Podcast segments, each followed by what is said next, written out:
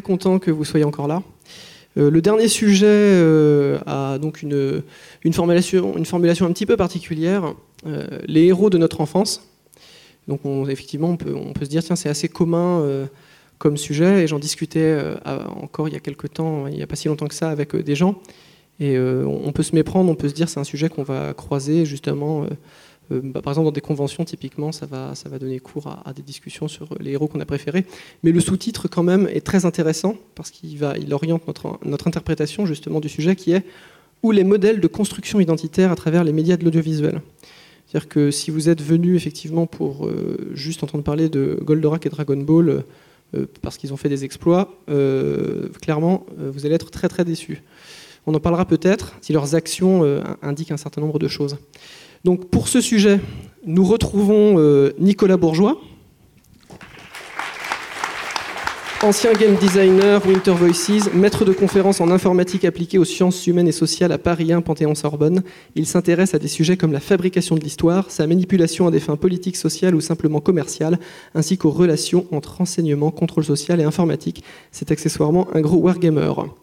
Euh, à sa droite, euh, il y a TMDJC, que vous avez également vu euh, dans d'autres conférences, qui est membre actif de chez Bagropoint, chroniqueur dans le domaine vidéoludique et conférencier. Il contribue à la démocratisation du jeu de combat et au partage de son histoire. TMDJC.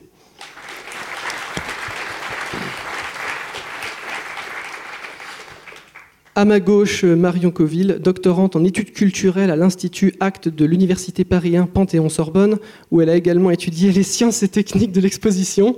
Sa thèse porte sur la conception, la production et la réception des expositions de jeux vidéo. Co-commissaire de l'exposition Arcade, jeux vidéo ou pop art, elle a également contribué à différents sites et revues, les cahiers du jeu vidéo, Le Monde.fr, Artpress 2, et fait partie du comité éditorial de la revue Polypolitique de l'image. Marion Coville.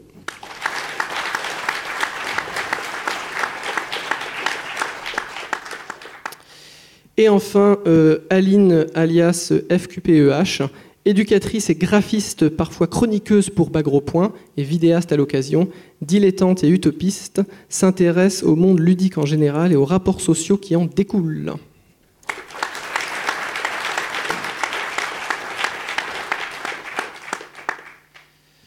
Donc, euh, alors il se trouve, chose euh, intéressante, alors ce sujet, quelqu'un me l'a proposé, et ce sujet m'a directement intéressé parce que j'y ai vu tout de suite en fait euh, une porte d'entrée euh, assez stimulante pour l'esprit pour parler justement d'un certain nombre de stéréotypes qui sont véhiculés par un certain nombre de médias.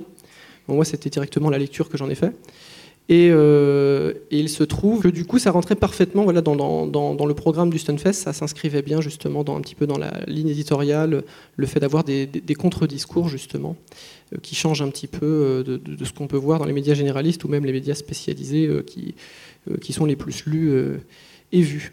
Et donc, c'était l'opportunité de parler justement de ce qui euh, après coup, justement, c'est pour ça que le sujet est bien tombé, parce qu'à peine euh, après l'avoir choisi, trois semaines après, euh, on commençait à entendre parler des débats justement sur la gender theory, enfin plutôt ce qui vient des gender studies américaines, c'est-à-dire l'idée que, le genre est une construction sociale, ou du moins un certain nombre d'études pluridisciplinaires qui réfléchissent à ces questions et qui n'écartent pas l'hypothèse que les genres euh, soit des constructions sociales. Et donc euh, il y a eu des échos un petit peu partout, euh, en France d'ailleurs, donc ça, a défrayé un peu la chronique, il y a un certain nombre de colloques à droite à gauche qui étaient organisés, mais il se trouve que ce sujet a été choisi avant.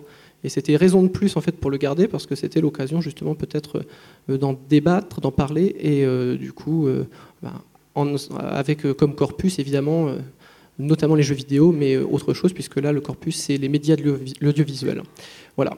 Donc c'était pour dire ça, ça, va nous permettre de parler de, pas mal de choses intéressantes justement, euh, enfin, qui ont un intérêt euh, politique du coup, euh, et avec un, une potentielle émancipation la partie qui m'intéresse le plus, euh, moi, sur le sujet, au-delà euh, des, clivages va, dont on va certainement discuter euh, après, c'est la construction de l'individu par rapport aux stéréotypes des héros. Il y a, on en connaît tous des héros, il y en a plein. on a tous des héros pour, pour modèle. Des fois, c'est pas des super-héros, c'est juste des gens de la vie de tous les jours.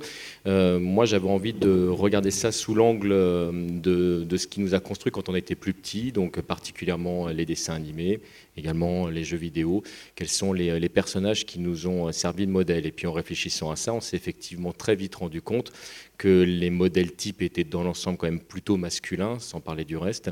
Et on s'est posé la question avec Aline de savoir justement en tant que femme quelles étaient les références euh, héroïques, euh, quels étaient nos, modèles euh, qu'on trouvait à la télévision quand on était plus petit. Alors sachant qu'il y en a, je vois ici certains d'entre vous qui sont quand même légèrement plus jeunes que moi. Je suis né en 75, donc on n'a pas forcément tous les mêmes références. moi, je vais vous parler de références en particulier, mais on essaiera de brosser le plus large possible. Voilà. Ah, donc c'est là où je me suis plus greffée en fait au sujet, c'était par rapport à la représentation euh, de la femme effectivement dans ces modèles et à essayer aussi peut-être de définir euh, quels étaient ces types de modèles qui étaient représentés euh, dans les héros de notre enfance, voir un peu ce qui pouvait aussi nous attirer et pourquoi on avait besoin de modèles. Donc c'est surtout là-dessus en fait que je voulais développer ce, sujet. déjà, on pourrait se demander un peu ce qu'est un, héros, ce qu'on appelle effectivement un héros, ce qu'on met derrière ce terme, parce qu'on n'a pas forcément tous, j'imagine, la même définition euh, de, ce qu'est un héros.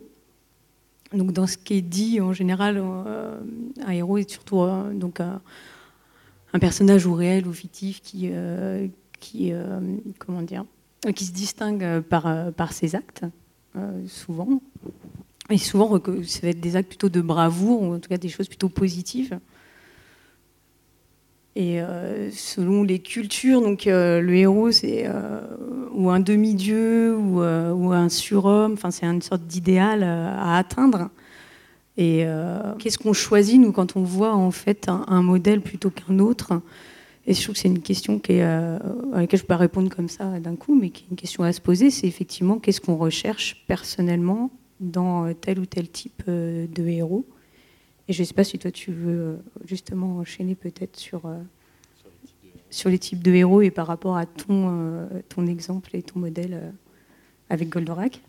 Eh ben, mais parlons de Goldorak. Quelqu'un connaît Goldorak ici? Ah, il y, y, a des mains qui se lèvent. Actarus, pour être, pour être précis, a, été un très très grand modèle pour moi. J'en ai eu plein des, des, modèles. Et je voulais vous, vous parler d'Actarus particulièrement parce qu'il représente pour moi un modèle euh, comme on n'en a pas vu beaucoup. Parce que comme ça, quand on, a une lecture très rapide euh, du dessin animé, alors juste une petite précision, je vais parler de la version française, parce que si on commence à décortiquer Goldorak et son homologue japonais Grandizer ont beaucoup, beaucoup de différences, et les personnes qui sont, sont, occupées du doublage en France ont mis beaucoup euh, de notre propre culture. Donc je vais surtout euh, parler de ce qu'on a vu quand on était euh, plus petit à la télévision, donc du côté de chez nous, la version française. Actarus, c'est un, héros qui n'a pas envie d'être un héros. des héros qui n'ont pas envie d'être des héros, il y en a, quelques-uns. Mais c'est un personnage qui, est profondément non violent, qui, qui fuit la guerre et qui pourtant, tout au long de la série, va devoir euh, combattre l'ennemi pour protéger notamment la planète qui lui a donné refuge, mais également euh, les gens qu'il aime. C'est un personnage qui est euh, naturellement bon, c'est un personnage qui va faire beaucoup de bonnes actions sans l'exprimer, ce qui fait que tout au long de la série, on va le voir faire des choses que les autres ne savent pas forcément. il n'a pas ce besoin de reconnaissance, donc il a vraiment ce système héroïque euh, dans ses actions. Mais c'est un personnage qui n'est pas parfait, loin de là, parce que c'est un personnage qu'on va découvrir au début de la série avec euh, des caractéristiques, euh, par exemple, misogynes. C'est quelque chose qui a été particulièrement appuyé sur la version française. On peut, remettre les choses dans le contexte et je vais vous passer dans un court instant un extrait pour le pour l'illustrer. C'est un personnage qui, euh, range les gens euh, par, euh, par catégorie. il va considérer que tout en bas de l'échelle, en, termes de, niveau, il va y avoir les enfants, puis les femmes, puis les hommes, puis les femmes de sang royal, puis les hommes de, sang royal. Je vais y arriver. Moi aussi, je suis fatigué. Et, et tout ça, tous ces éléments types, toutes ces imperfections, en fait, vont évoluer tout au long de la série par rapport aux personnes qu'il va rencontrer rencontrer, et, notamment les terriens avec, avec qui il va vivre. Et c'est un personnage qui va devoir évoluer, qui va devoir remettre en question ses propres travers pour devenir meilleur. Donc on ne nous livre pas un héros qui est parfait, on ne nous donne pas un héros qui, qui est un modèle standard en disant voilà, ça c'est le but à atteindre. Non, c'est un personnage qui naturellement est meilleur que la plupart des hommes parce qu'il a des pouvoirs que, que d'autres n'ont pas, parce qu'il est plus intelligent, parce qu'il est plus rapide, parce qu'il est plus fort. Mais c'est un personnage en fait que l'on va voir évoluer dans le temps. Euh, et, ce trait de caractère euh, d'Actarus est un, est un, trait de caractère que je trouve très intéressant parce qu'on peut montrer aux jeunes spectateurs euh, que quel que soit le niveau dans lequel on se trouve, on a toujours à progresser. souvent, notre premier héros, c'est pour les petits garçons, souvent c'est le papa, et pour les, pour les petites filles, souvent c'est la maman. Et pourtant, ni papa ni maman ne sont, on va en discuter, ni papa ni maman ne sont, ne sont parfaits. Dans leurs imperfections, ils vont aussi nous donner des choses euh, à dépasser euh, et, des éléments à évoluer. Mais je sens déjà, de part et d'autre, une, connivence commune. Vous voulez peut-être réagir euh, bah, non, on peut enchaîner si tu veux, si tu as fini. Mais... J'ai terminé. Sinon, après, je, montre des choses. D'accord. alors, moi, bon, ceux qui étaient là à l'heure d'avant, la conférence d'avant le savent, je commence toujours par montrer des têtes de gens pour faire un petit peu biblio. donc là, euh, la, dernière fois, donc les deux références que j'ai données sur la précédente, c'était Vitz Chislek et euh, Mona Cholet. Euh, ah, t'as. Donc là, il y a deux, deux, personnes dont je voudrais vous parler qui vont être utiles pour la construction de ce... Principalement une, que, je vous montre en premier, qui est Bertolt Brecht, un dramaturge allemand sur lequel je vais revenir assez longuement, qui a énormément réfléchi sur la question de l'héroïsme. Et, et, en tant que dramaturge, il a moyennement le choix. Et euh, en deuxième personne, euh, France Fanon, un, médecin et euh, écrivain antillais, antiniquais, pas français, hein, qui a beaucoup réfléchi, entre autres, sur les problèmes d'identité. et donc, en particulier, sur les problèmes de construire son identité face à la représentation que nous renvoient les œuvres fictionnelles dont on hérite étant enfant. Les représentations fictionnelles d'une façon générale.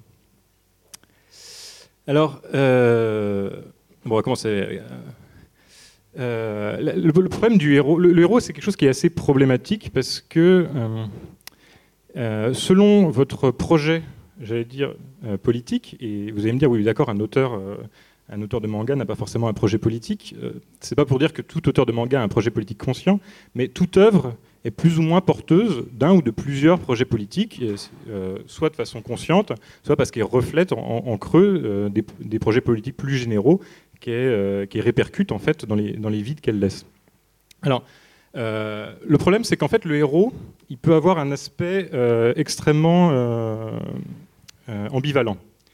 Le héros, ça peut être la figure à laquelle vous allez vous, vous devoir vous identifier et qui va vous servir de modèle et de guide par rapport à votre progression personnelle ou collective. Mais ça peut aussi être la personne qui va vous décharger de vos responsabilités. C'est l'individu providentiel qui va résoudre les problèmes auxquels une société est confrontée à un moment donné. Euh, et en fait, euh, beaucoup d'œuvres vont faire un choix, euh, plus ou moins affirmé, entre ces deux types de visions du héros qui vont amener en fait des, messages qui sont assez différents.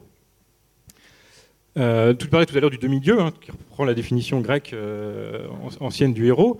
là, on est, on est un peu dans l'extrême. C'est un peu tout comme un certain nombre de comics, dans un certain nombre de comics américains, vous avez des héros qui sont fondamentalement différents. Euh, ça ressemble un petit peu, dans, la, dire dans, la, dans la théologie calviniste, à cette idée qu'il y a les élus et les damnés. Ou d'une façon générale, il y a les gens qui ont le pouvoir et la volonté de base de faire le bien. Alors après, il faut sans doute qu'ils le cultivent, qu'ils en fassent quelque chose. Un don n'est jamais quelque chose de, définitif. C'est souvent ça qui fait la progression dramatique. Mais enfin, ils ont quelque chose en eux qui les distingue du commun des mortels.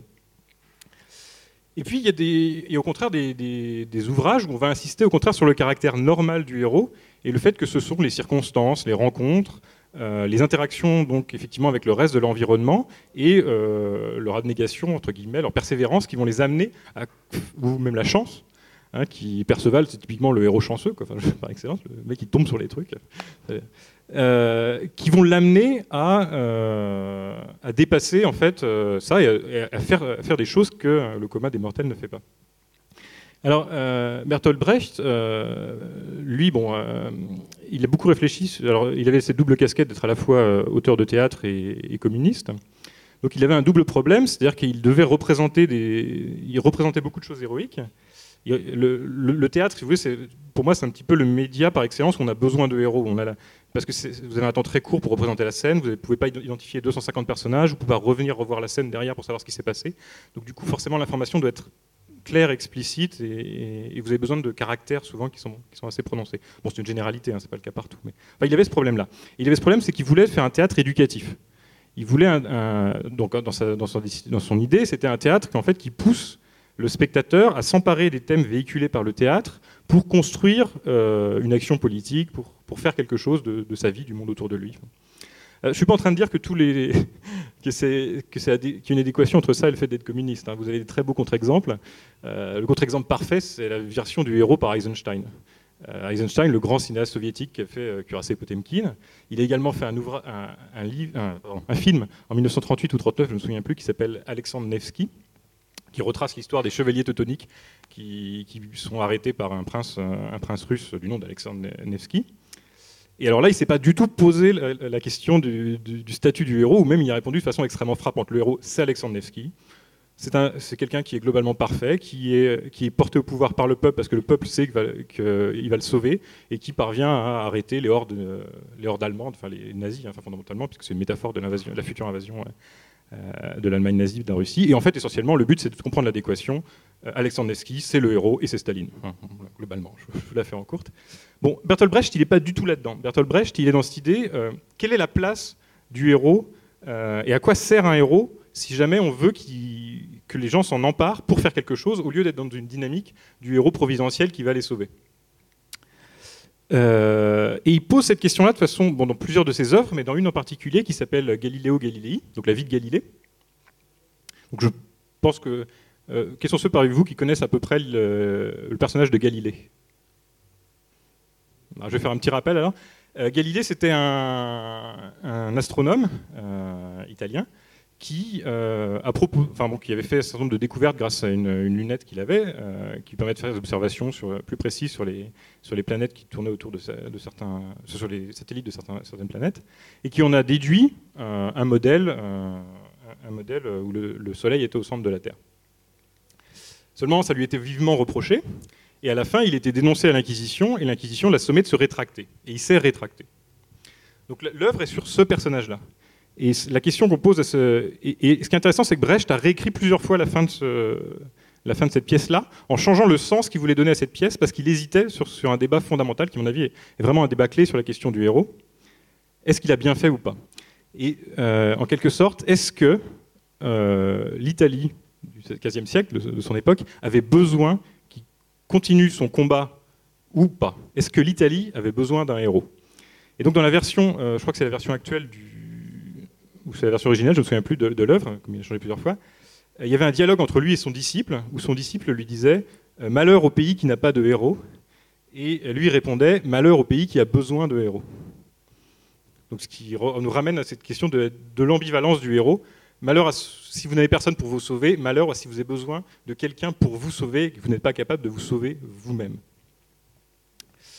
Voilà, donc, euh, donc ça c'était pour poser ce que, euh, ce que moi je, considère comme une des questions aussi fondamentales sur la question du héros, avant, avant même de savoir si on s'identifie à lui ou pas, à quoi est-ce qu'il sert, comment est-ce qu'on peut se l'approprier, et euh, est-ce qu'il peut des fois finalement être plus dangereux qu'utile?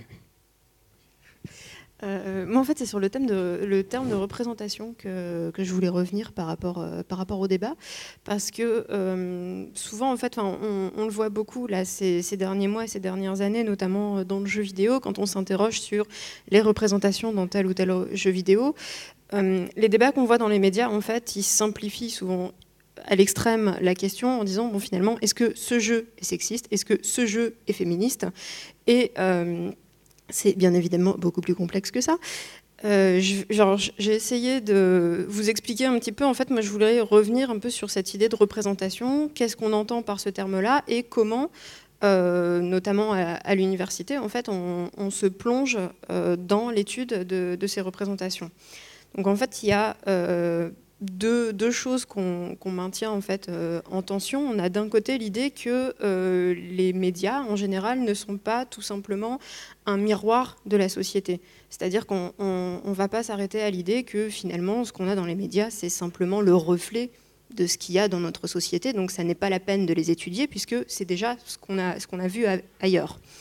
Euh, c'est plus compliqué, euh, c'est plus compliqué que ça. On, part du principe que les médias produisent vraiment activement des représentations, euh, ou si, vous voulez, pour schématiser, qu'ils participent à construire un, imaginaire collectif sur bah, la représentation des femmes, la représentation des hommes, la représentation des, minorités, etc., etc.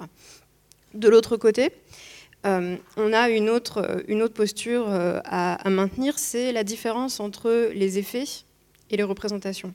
Parce que c'est un peu l'autre problème dans les débats euh, publics sur le jeu vidéo, c'est que souvent on va lier cette idée de représentation à l'idée d'effet supposé sur les joueurs. C'est-à-dire qu'on va parler de représentation violente dans les jeux vidéo, on va tout de suite penser euh, à l'influence que ça pourrait avoir sur les joueurs et au fait que ça pourrait générer chez eux des comportements euh, violents. Euh, on en arrive euh, à des paniques, euh, des paniques morales, on en a régulièrement, où ce sont les jeux vidéo qui vont être pointés quand on parle, quand on parle de tuerie. Donc là, il y a vraiment un, point à faire là-dessus. Quand on étudie les représentations dans les jeux vidéo, on ne les lit pas forcément et automatiquement avec des effets supposés qu'elles pourraient avoir. Puisque partir en fait euh, de l'idée qu'elles ont des effets comme ça où euh, on va voir quelque chose de violent, on va avoir un comportement violent, c'est finalement considérer que euh, le public de joueurs et de joueuses de jeux vidéo serait un public passif qui finalement goberait tout cru un message en entier. Euh, ça fait longtemps qu'on sait que euh, les processus de réception sont bien plus complexes que ça, que euh, quand on est face, à des images, face à un jeu, ben, on a tout un processus de réception. On va, on va en prendre un peu, on va en laisser, on va négocier avec ce qu'on voit, on va, on va construire du sens. Et donc, il y a vraiment deux choses dans, cette étude des représentations. D'un côté, on va vraiment étudier euh, ce qu'on voit à l'écran. Je, vous en parlerai juste après, en fait, c'est plus complexe que ce qu'on voit juste à l'écran. Et de l'autre côté, on, peut s'interroger euh, sur ce que ça fait aux joueurs, mais vraiment finalement comment ça, comment ça résonne, comment eux euh, se l'approprient et quelle, quelle lecture ils en font. Donc, ce qui veut dire qu'on euh, ne va pas s'interroger sur euh, est-ce que tel jeu est sexiste, est-ce que tel jeu est féministe, mais plutôt, ben, voilà, on a une représentation qui va être sexiste. On a un jeu qui peut permettre une lecture féministe. Par exemple, je prends souvent l'image de, de, Bayonetta. C'est à cause d'elle que j'ai fait de la recherche. En fait, euh, on a souvent tendance à, poser la question euh, est-ce que ce jeu est féministe? Est-ce que le créateur est féministe euh, quand il a créé Bayonetta? Non, c'est plus compliqué que ça. C'est effectivement, il y, a des lectures féministes, il y a des appropriations féministes de Bayonetta. Ça ne veut pas dire que le jeu a été créé avec le label féministe dessus quand il a été vendu. Féministe approuvé, d'accord. Voilà. et donc, l'autre euh, l'autre côté que, je voulais euh, aborder, donc c'est cette idée d'image. En fait, c'est vrai que quand on, parle de représentation, on a l'impression que ce qu'on va étudier, c'est une image fixe. bien évidemment, dans les jeux vidéo, c'est beaucoup, plus, compliqué que ça. Alors, on a, des études un petit, peu, anciennes qui avaient notamment ce problème, qui était on va étudier la représentation des femmes dans les jeux vidéo. Comment? Ben, on va regarder l'image de la jaquette et de voir euh, dans quelle position sont les femmes par rapport aux hommes, est-ce qu'elles sont dominées euh, Bon, c'est problématique puisqu'effectivement, on ne s'intéresse même pas au jeu en lui-même, on s'intéresse seulement à l'image qui est sur, euh, sur le boîtier. On a d'autres études qui étaient problématiques aussi, où cette fois, ça allait être l'image, enfin, la cinématique d'introduction des jeux qui allait être utilisée pour juger du rôle des personnages de jeux vidéo. Là aussi, c'est problématique puisque vous n'avez pas du tout cette notion d'interaction avec, euh, avec le jeu. Et donc du coup, étudier les représentations dans les jeux vidéo, c'est pas simplement regarder, regarder l'image. par exemple, si je prends euh, la représentation des femmes, ça va pas simplement être euh, ah bah tiens, je vais aller regarder son costume, je vais regarder comment elle est habillée. ça va vraiment être s'interroger sur le gameplay, sur ce que le gameplay dit aussi du, rôle du personnage, qu'est-ce que, euh, que les actions qui vont être disponibles vont dire du personnage, qu'est-ce que les dialogues nous disent, comment, alors c'est pas simplement les, les mots que, que, le personnage dit, mais c'est aussi la manière dont on va, euh, dont on va hum, parler au personnage qui va être, euh, qui va être importante. On va vérifier aussi ben, l'évolution du personnage tout au long du jeu, d'où la nécessité de vraiment se plonger dans les jeux et d'y jouer quand même pendant un long moment pour interroger ça. Donc, euh, donc voilà, c'est vraiment quelque chose euh, d'assez complexe qu'on ne lit absolument pas euh, avec la, théorie des effets supposés des, jeux vidéo. Voilà, c'était le petit point de détail. Comment dire, le principe du mimétisme, c'est-à-dire de voir effectivement un comportement et de prendre comme ça. Je me posais la question justement de qu'est-ce qu'on prend et pourquoi on prend telle ou telle chose par rapport à, ce qu'on voit et à certains modèles qu'il y a donc euh, à travers effectivement euh, ou ce soit des jeux vidéo ou autres œuvres.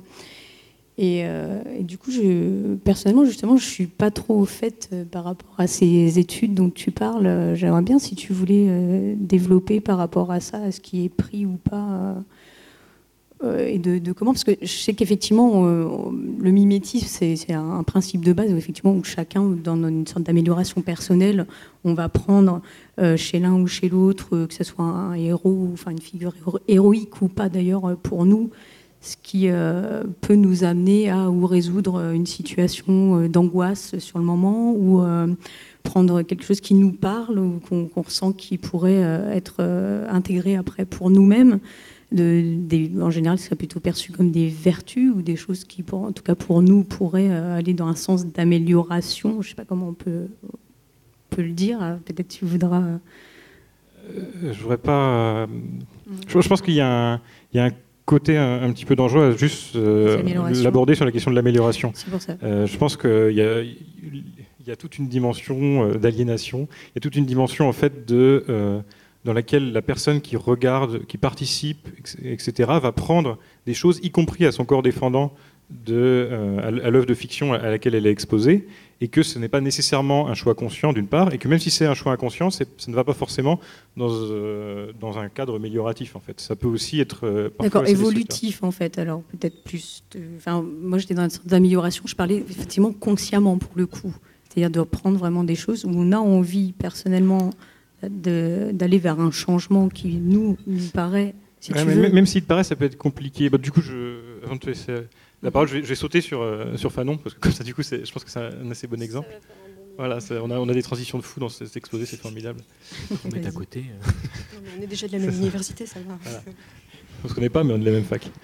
Euh, donc France Fanon, en fait, euh, qu'est-ce qu'il écrivait à ce sujet? Alors, je parle d'un de ses ouvrages qui est extrait largement de sa thèse de, de doctorat de médecine, euh, qui s'appelle, euh, j'ai un léger doute, peau noire, masque blanc, c'est ça, je ne vais pas mélanger. Euh, il évoque en fait le fait que quand il était gamin, bon, lui, il, était, il grandissait à la Martinique. Donc il avait accès essentiellement à la littérature francophone éditée en France. il y avait très peu de, très peu de littérature locale qui était construite à l'époque. Bon, il n'y a pas de dessin animé non plus, on, parle un peu d'une autre époque. Et il était euh, donc du coup il avait mettait en scène, il avait à sa disposition des histoires qui décrivaient des héros blancs qui étaient face à des méchants noirs, fondamentalement. C'était ça son idée. Et euh, quel était le processus en fait auquel il, que ça a induit chez lui? Ben, C'était pas un, processus de, euh, de rejet. Le, comportement qu'il a analysé a posteriori chez lui, c'était pas qu'il s'est dit oh, j'en ai marre de tous ces trucs où les noirs sont les méchants. Enfin, Bon, ça se voit peut-être pas très bien sur la photo, mais enfin, il n'est pas extrêmement caucasien comme garçon. Il est, bon, il est métis, hein, mais il est quand même très noir. Eh ben non, c'est pas ça qu'il a fait. Il, en a conclu qu'il était blanc. Euh, il en a conclu qu'il s'y identifiait au héros blanc, puisque c'était le héros qui était mis à sa disposition. Et, il en a, et ça a accru considérablement son racisme vis-à-vis -vis de ce qu'il considérait comme les populations noires, qui étaient les méchantes, à savoir les Africains d'Afrique. Donc, euh, en un sens, même l'image positive en fait, d'un héros qui poussait à s'identifier à quelqu'un qui ne faisait que le bien et ainsi de suite, l'a conduit en fait à, une, position en fait, qui, est une évolution vers une forme de racisme qu'il a intégré et qui en plus lui est revenu dans la gueule assez brutalement le jour où il est arrivé en France métropolitaine, où les gens lui ont dit mais non, tu es noir qui est encore, encore une construction sociale, hein, c'est pas, la question. Mais... Et où d'un seul coup, il s'est retrouvé avec, une, euh, une, inversion complète du modèle qui s'était construit enfant à partir des représentations héroïques qu'on lui avait fournies. Pour, euh, pour, continuer dans ce que, dans ce que tu dis, c'est vrai qu'il y, y a, vraiment l'idée de, on disait tout à l'heure, de, négocier avec ce qu'on voit alors d'en prendre un petit peu, d'en laisser, de ne pas être d'accord avec tout ce qu'on voit, mais il y a aussi cette idée que finalement cette négociation, des fois, elle est un peu, forcée. Euh, quand on est, euh, enfin, par exemple, par rapport aux jeux vidéo, si on est une femme, si on est euh, un joueur ou une joueuse noire, on ne va pas avoir vraiment de, héros qui, qui, vont nous ressembler. Alors ça ne veut pas dire qu'on ne peut pas s'y identifier, ça par contre, c'est, il y a, enfin, pour avoir besoin de s'identifier à, quelqu'un, on n'a pas, pas forcément besoin que, cette personne nous ressemble. Par contre, il y a euh, des mécanismes, souvent dans les jeux, qui, à un moment, nous rappellent que finalement, on n'est pas le public euh, cible.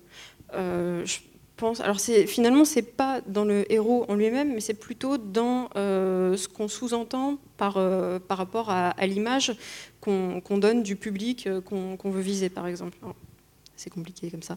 Euh, pour, euh, pour expliquer, enfin, je vais prendre euh, un exemple simple, celui du male.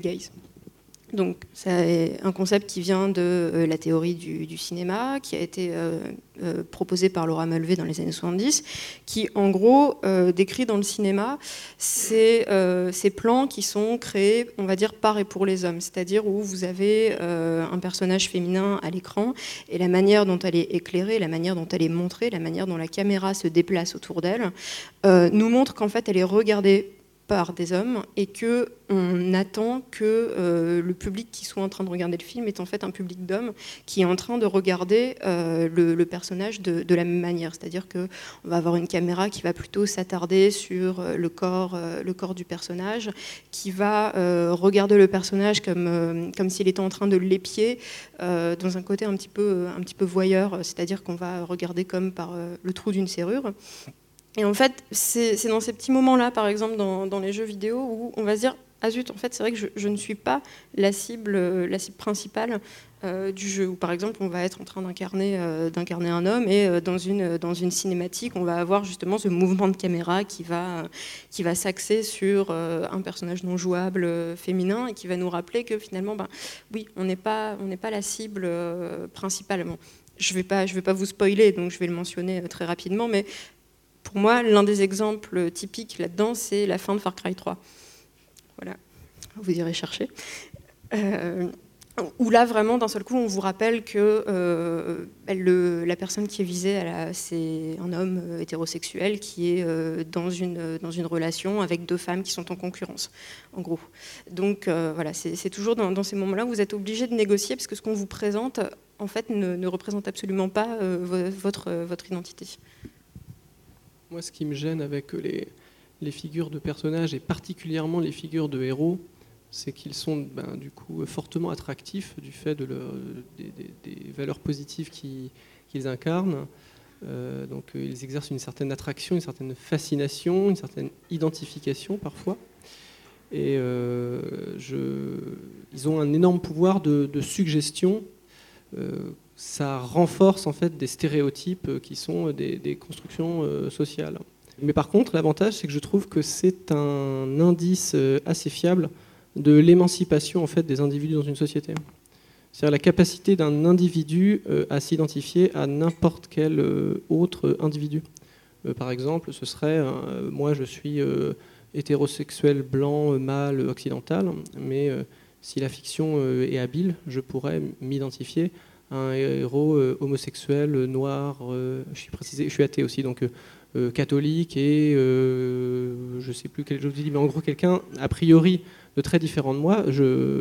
Un individu émancipé, en fait, il peut reconnaître en fait le, même dans l'autre, se, se, reconnaître dans, dans ce qu'est l'autre. Il n'y a pas une altérité radicale, parce que les on a tendance, dans une société avec des individus non, émancipés, on a tendance justement avec un effet, euh, c'est l'effet de rétroaction positive qu'on a mentionné dans la conférence d'avant. L'idée que comme il y a un biais de sélection, euh, prenons l'exemple simplement euh, des femmes et des hommes, le féminin masculin, ça sera plus simple de ne prendre qu'un seul exemple, et de toute façon j'imagine qu'on en reparlera après. comme on apprend très tôt aux gens, aux petites filles, aux petits garçons, à s'identifier à un certain nombre de modèles, et notamment à, certaines figures très positives que sont les héros, qui sont des fois la caricature et l'affirmation de, ce que sont d'autres personnages principaux, un peu moins héroïques ou pas du tout héroïques.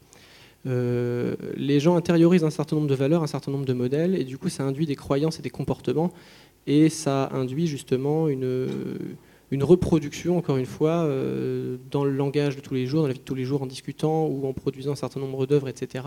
Ça reproduit systématiquement le même discours, et on a du coup, en général, dans une société avec des individus non, émancipés, euh, comprendre ici euh, individus par exemple massivement sexistes, racistes, qui ont par exemple tous les, euh, tous les, tous les préjugés du monde et donc qui ont tendance, enfin, qui ne peuvent du coup s'identifier qu'à des modèles très stéréotypés qui leur correspondent, qui leur correspondent de manière très manifeste. Donc ça a tendance effectivement à, ça structure très très très fortement la société ça c'est clair. Mais quoi qu'il en soit, du coup, c'est un bon indice du coup degré d'émancipation euh, euh, des, individus dans une société, enfin la capacité des individus du coup à s'identifier à des personnages a priori euh, très différents. en fait, ça me fait penser, parce qu'il y a un, dessin animé que certainement, j'espère, même si le public est peut-être plus jeune, que tout le monde connaît, qui sont les mystérieuses cités d'or. Et euh, en fait, au niveau, euh, là, je pense aux représentations, euh, effectivement, là. Ouais, bien. Donc, aux, représentations, là, pour le coup, justement, parce que aussi, je rebondis sur ce que tu, disais un petit peu tout à l'heure aussi, Marion, sur on s'identifie pas forcément physiquement, mais quand on est jeune, en fait, c'est assez important, en tout cas, de, dans les modèles, ça passe pour moi, ça passait en tout cas d'abord par une représentation physique, où effectivement, euh, là, pour le coup, donc avec euh, Zia, euh, qu'on voit donc à droite, qui était bah, la représentation féminine du groupe, mais qui effectivement, comment dire, a amené des, comportements qui ne sont pas forcément des choses, comment dire, très épanouissantes en tant que femme parce qu'elle avait un rôle qui était quand même d'une part assez secondaire, où elle se faisait souvent sauver par euh, Esteban ou, euh, ou, Tao, qui est un truc qu'on retrouve donc euh, énormément à cette époque-là, et même encore maintenant, j'imagine bien, dans, certaines œuvres. Et c'était difficile justement donc pour moi de, trouver un, modèle, alors qu'elle avait ce côté modèle physique féminin, et d'essayer de prendre plus les attributs finalement d'Esteban, qui était plus un modèle euh, épanouissant en fait par rapport à Zia, qui se faisait effectivement toujours euh, sauver ou qui, euh, bon, d'accord, elle arrivait à, déchiffrer le langage maya, donc elle avait quand même un rôle à jouer bien évidemment dans, dans, dans l'équipe, et puis par moments elle prenait d'elle-même euh, certaines décisions où elle décide, je ne sais plus dans quel épisode, à, partir quand même de son côté, mais la plupart du temps, elle était quand même plutôt suiveuse et, euh, voilà, pas forcément indépendante, je trouve, euh, en tout cas personnellement. Et en fait, au-delà de ça, c'est vrai que j'ai quand même, enfin, on arrive quand même à prendre aussi des, attributs, donc là pour le coup de, d'Esteban qui, qui, lui est physiquement donc masculin mais c'était pas évident de faire un mix des deux en fait et d'essayer de, trouver une représentation euh, qui pouvait me convenir euh, pour euh, voilà pour alors pas pour évoluer ou dans un sens ou dans un autre mais moi j'avais envie en tout cas ça me faisait rêver tout simplement les mystérieuses cités d'or c'était des aventures c'était des enfants qui partaient livrés à eux-mêmes quelque part même s'il y avait donc Mendoza et ses et ces hommes qui qui étaient là et qui essayaient de, de, profiter en fait quelque part de ces enfants pour, pour atteindre leur but tout à fait mercantile, euh, en tout cas intéressés par la part du, du, gain. Et d'ailleurs, on en parlait aussi avec TMDJC de, de ce modèle en fait de, de Mendoza qui est de base, on pourrait se dire, un, modèle plutôt justement euh, du méchant, mais qui n'est pas vraiment méchant, mais quand même qui est intéressé juste par la pas du gain et qui sert et qui manipule euh, les, enfants en fait euh, pour arriver à, son but. Et on trouvait intéressant en fait l'évolution qu'il avait justement tout au long de, la série et qui finissait par lui-même prendre en fait exemple et modèle sur les enfants qui eux étaient, euh, sont plutôt représentés comme euh, bah, des enfants, euh, disons, la, la, pureté quelque part de, l'enfance, ou du moins le côté désintéressé et voilà, juste de l'entraide qu'il y a entre eux, et qui finalement il finit petit à petit par être touché par, par ces modèles-là. Et je trouvais ça intéressant que ça soit souvent, quand on est enfant, le modèle va être le parent ou en tout cas la personne adulte. Et je trouvais ça intéressant que là, ça soit un peu l'inverse finalement qui se produise. C'est marrant que tu, parles de Mendoza. Euh, j'avais une autre euh, grille de lecture sur, euh, cette question-là, mais peut-être qu'elle est, est, fausse, je ne l'ai pas poussée jusqu'au bout. Bon, pour moi, quand j'étais jeune, c'était le héros, hein, Mendoza. Il n'y avait, pas de doute. Je pense que c'est peut-être parce que j'étais un mec, je ne sais pas exactement, mais enfin, c'était lui que je kiffais à mort. en fait, Mendoza, il a un caractère très intéressant, par exemple, si on rejoint ce que je disais tout à l'heure sur la question de qu'est-ce qui fait un héros, qu'est-ce qui ne fait pas un héros. Parce que si vous prenez les trois autres, là, les, gamins, ils ont tous une destinée de base. Euh, il y en a un qui est le dernier descendant du peuple mu, il y en a un c'est la dernière des, Incas, le troisième c'est le fils du gars qui avait, euh, qui avait le pendentif, qui avait découvert. Euh, Puis c'est l'enfant du soleil. Et c'est l'enfant du soleil accessoirement, voilà. C'est quand même la classe. Hein. Voilà, et ça c'est peut-être pas au début, je crois. donc voilà, eux, eux finalement sont des, ils sont quasiment en dehors. En plus c'est des enfants, donc déjà c'est un peu déresponsabilisant. Ils sont en dehors du choix qui va les amener à faire leurs actes. En plus, ils sont qu'à moitié maîtres de leur destin, puisque précisément, il y a Mendoza qui est là avec ses gars, en train de leur dire, en train de les sauver de temps en temps, en train de les guider, en train de les, les amener où il veut, et ainsi de suite. Donc, eux, ils sont. Euh, C'est pas tout à fait vrai, mais. Euh, il y a énormément de moments de la série où, euh, les enfants imposent à Mendoza, il est obligé de rectifier le tir en disant bon, ils vont, ils vont parler. Alors qu'est-ce que je vais pouvoir suggérer pour pouvoir. Il leur sauve même la vie parce qu'il y a un moment où, de la série où clairement euh, ils sont grillés, ils ont grillé toutes leurs cartouches, ils vont pour mourir et Esteban, parce qu'il est bon, décide d'arriver et de dire non mais je viens récupérer mon pendentif, il ne faut pas les tuer et donc euh, ils sont obligés de constamment faire attention dans leur manipulation avec les enfants.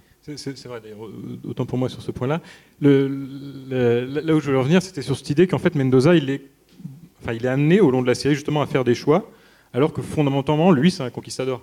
C'est quelqu'un qui n'avait pas de prédisposition à devenir un, héros ou ce genre-là, qui, finalement placé dans une situation. Elle, est, quand même un peu dépeinte parce que vous saviez, d'entre les épisodes, vous avez des petits, euh, des petits éléments explicatifs qui vous parlaient de l'histoire de la colonisation, à quel point c'était quelque chose de pas très rigolo quand même. Il faut, bien ce qu'il y un des plus grands génocides de l'histoire de l'humanité quand on y pense hein, globalement, euh, et qui donc du coup dans un contexte où, finalement, la plupart de ses pères se, comportent comme, comme d'immondes ordures. Euh, se retrouvent amenés pour différentes raisons à évoluer et à faire des, choix qui amènent, en tout cas dans le, bon sens, celle que définie par la progression de la série.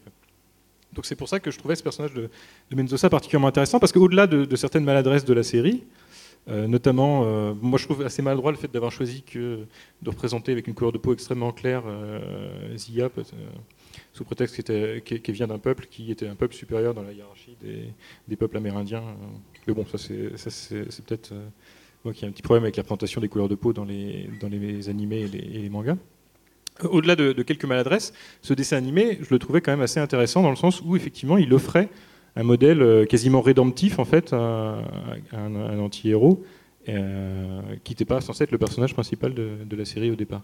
C'est exactement ce qu'on s'était dit euh, justement. Qu'il y avait cette, ce personnage-là en fait va aller contre euh, sa propre culture, il va aller contre ses propres références parce qu'il a été touché euh, entre guillemets par la grâce. Et à un moment donné, en fait, il réalise que le chemin qu'il a choisi n'est pas le chemin euh, vertueux et pas le chemin dans lequel il va s'épanouir. Et il va décider d'écouter son cœur et de passer, de passer à autre chose. Au point même qu'il devra, devra montrer, un moment pardon, montrer les dents vis-à-vis de ses propres amis en disant non, c'est vers ça qu'on va aller maintenant. Amis qui comprennent absolument pas au départ le revirement du, du personnage parce qu'il n'y a aucune raison de changer de comportement, surtout si près du but. Désolée, je suis pas de la génération la cité. Voilà, on va te demander de retourner dans le public. Désolée. Mais euh, non, moi c'était les Power Rangers, donc c'est autre chose. Tu ferais euh, plaisir à Will Cook. Par contre, je voulais quand même rebondir sur, ce que tu disais au début par rapport au fait que euh, bah, tu étais contente qu'il y ait une présence féminine dans, dans le trio, mais qu'en même temps, euh, le rôle qu'elle avait te convenait pas, te convenait pas forcément.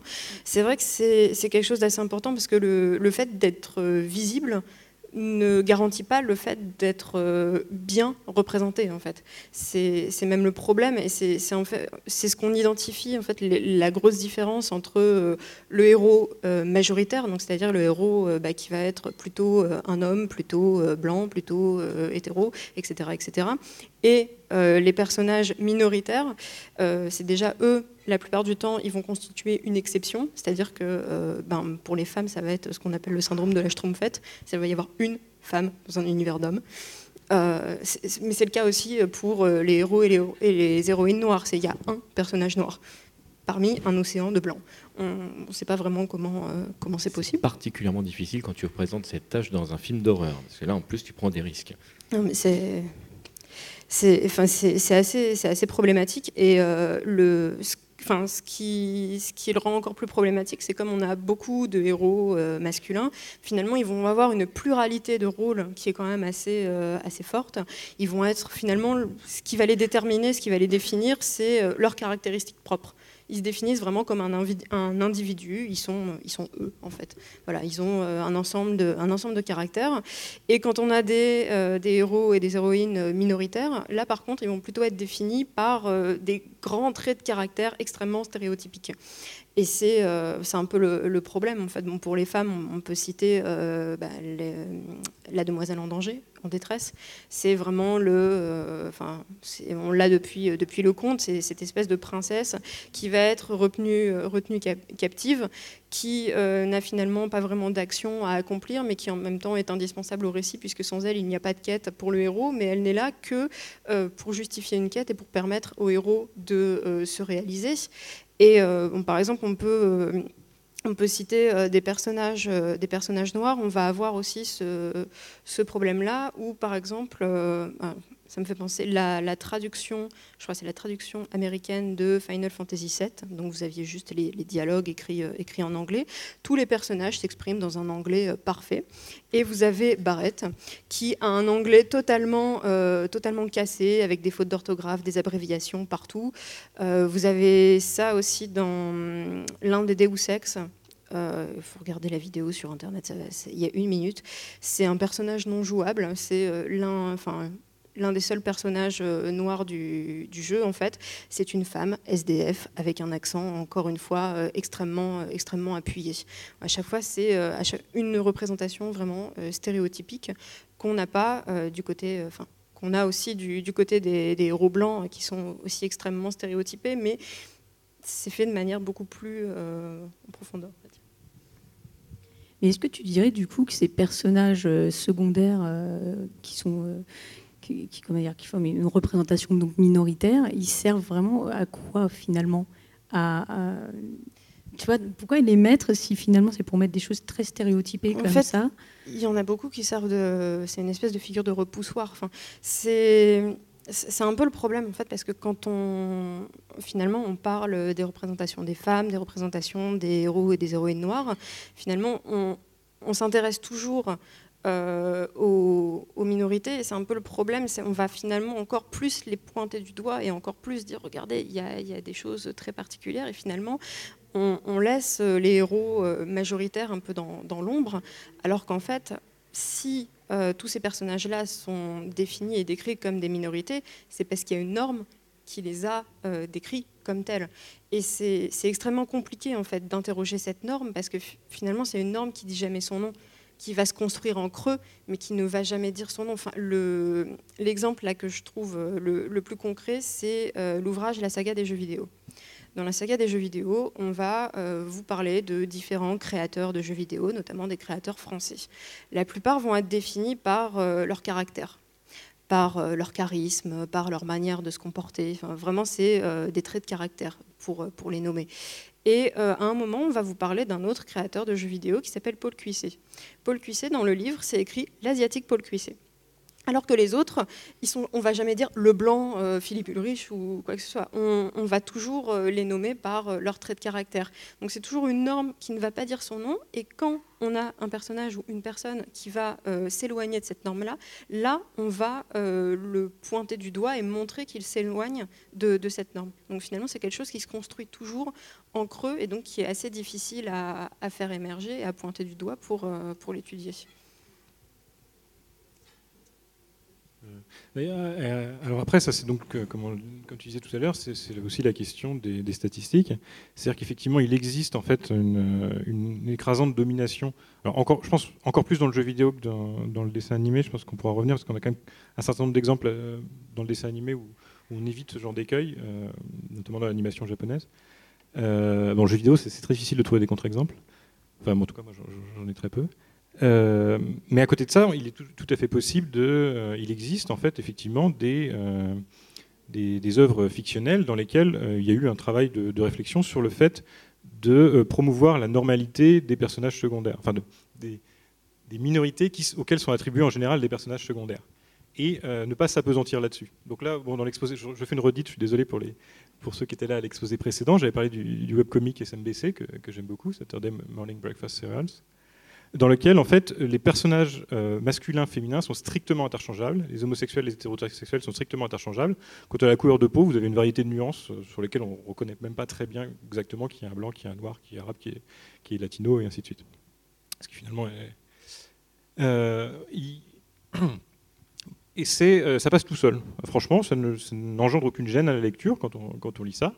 Et on se rend compte qu'à ce moment-là, c'est un effort qui est, finalement assez faible en fait de, de, se forcer en fait en permanence à réfléchir à chaque fois que vous créez un personnage à euh, mais pourquoi est-ce que par défaut j'attribuerais les caractéristiques de l'homme blanc de 30 ans, hétérosexuel, etc. à mon personnage, alors que fondamentalement ça n'a pas d'impact sur l'histoire?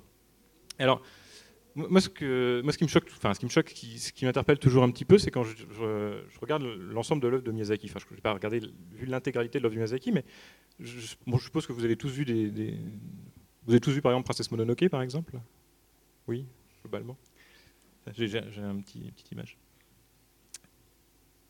C'est pas une, des images habituelles, mais je l'aime bien celle-là pour, une raison que vous allez comprendre.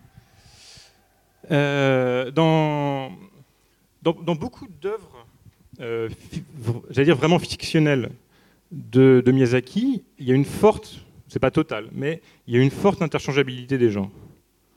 Euh, le personnage, comme euh, j'ai oublié son nom, la, dame qui tient le. Hein dans Princesse Mononoke, c'est Lady quoi déjà? Vous vous souvenez? Shinji? Shinji? Ibushi, voilà. Euh, c'est un personnage qui, qui, dans l'absolu, n'est pas genré, en fait. Et il a, choisi de mettre une femme euh, sur cette position-là. Euh, en fait, le contraste, moi je trouve que le contraste est particulièrement saisissant quand on regarde à côté de ça les productions, j'allais dire historiques, de Miyazaki, comme le dernier, le, vent se lève, si, vous l'avez vu, où là, au contraire, tout rentre dans l'ordre, en fait. les, rôles sont bien redistribués, les hommes sont dans position de, où ils sont historiquement, position de commandement, et ainsi de suite, alors que les femmes sont, sont reléguées à la maison, au rôle de faire valoir de, de l'homme. Et ce qui est intéressant, c'est que là, du coup, on a un auteur qui, a probablement une démarche qui est, consciente, en fait, de, quand il a écrit ses œuvres de fiction, de, euh, changer, qu'il n'a pas osé le faire dans ses œuvres historiques, parce pour diverses raisons, j'en sais rien, mais qui, s'est permis de le faire dès lors qu'il sortait du cadre de la réalité. Donc ça, c'est, effectivement un travail qui, est très important en tant qu'auteur, qui, est complètement à la portée du, concepteur de jeux vidéo, dessin animé, euh, euh, quel, qu'il soit. Bon, après, il faut voir aussi le background. Sais pas si vous connaissez vite fait, mais enfin bon, c'est un peu un crypto-communiste, hein, Miyazaki. C'est quelqu'un qui a fait son éducation sur les barricades euh, dans le 68 japonais. Et donc, du coup, et ça se ressent sur. Euh, pour l'anecdote, je ne sais pas si vous avez. Moi, j'étais allé voir euh, le, Vent se lève avec des amis, mélomanes, contrairement à moi. Moi, je suis nul en musique. À, la fin de la pièce, ils à la fin du, film, ils sont tous les deux levés en disant ah, c'était vraiment insupportable. Je, pouvais entendre que les quatre thèmes du début de l'international à chaque fois qu'on reprenait le thème du film. J'étais là, ah. bon, euh, ça, se voit à d'autres signes. Hein. Combien parmi vous ont vu Porco Rosso? Voilà. Donc dans Porco Rosso, vous avez droit au temps des cerises et vous avez droit à cette magnifique réplique qui, moi, m'a marqué à vie. Euh, je, je préférerais aller avec un avec un cochon qu'avec un fasciste. Donc il y a un programme politique chez Miyazaki. Et en fait, pourquoi j'en parle? C'est parce que je pense que le, fait qu'il y ait cette réflexion, euh, enfin ces, choix qui ont été faits sur les genres des personnages, euh, dans Miyazaki n'est pas étranger au fait que quelque part il y a une prise de conscience politique qui est absente de quand même beaucoup de, beaucoup de mangaka. Euh, mais D'ailleurs, si on parle de Miyazaki, il met souvent en scène aussi des, femmes euh, héroïnes.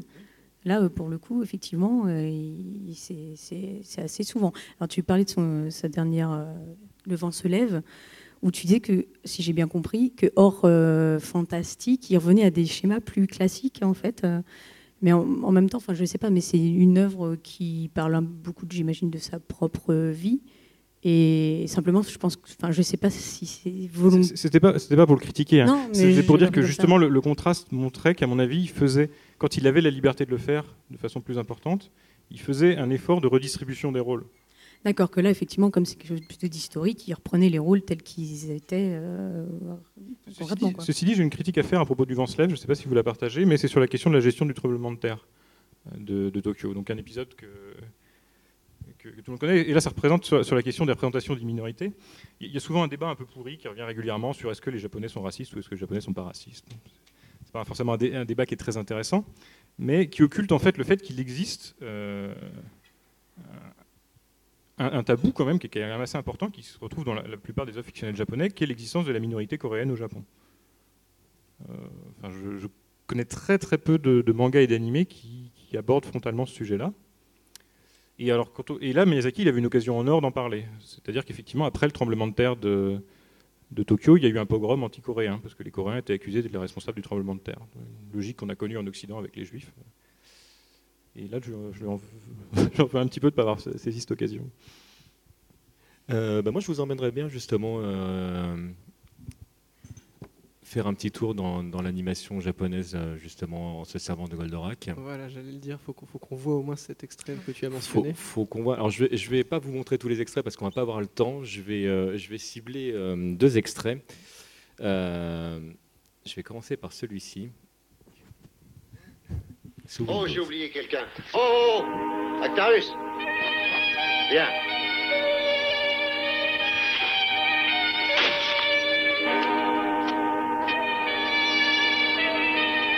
Juste pour préciser, ça se passe au tout début de la série. Je vous présente mon fils, Actarus. J'espère que vous allez devenir amis. Oui, j'en suis persuadé. Sois le bienvenu. J'ai entendu dire que des ovnis passaient souvent dans votre espace aérien. Je suis venu afin d'enquêter sur le phénomène. Excusez-moi, j'ai affaire. Il n'a même pas jeté un regard sur ma soucoupe. Il est antipathique. Les ovnis risquent d'anéantir tous les hommes. Ce n'est pas à toi d'en décider. Aurais-tu l'intention de m'empêcher de passer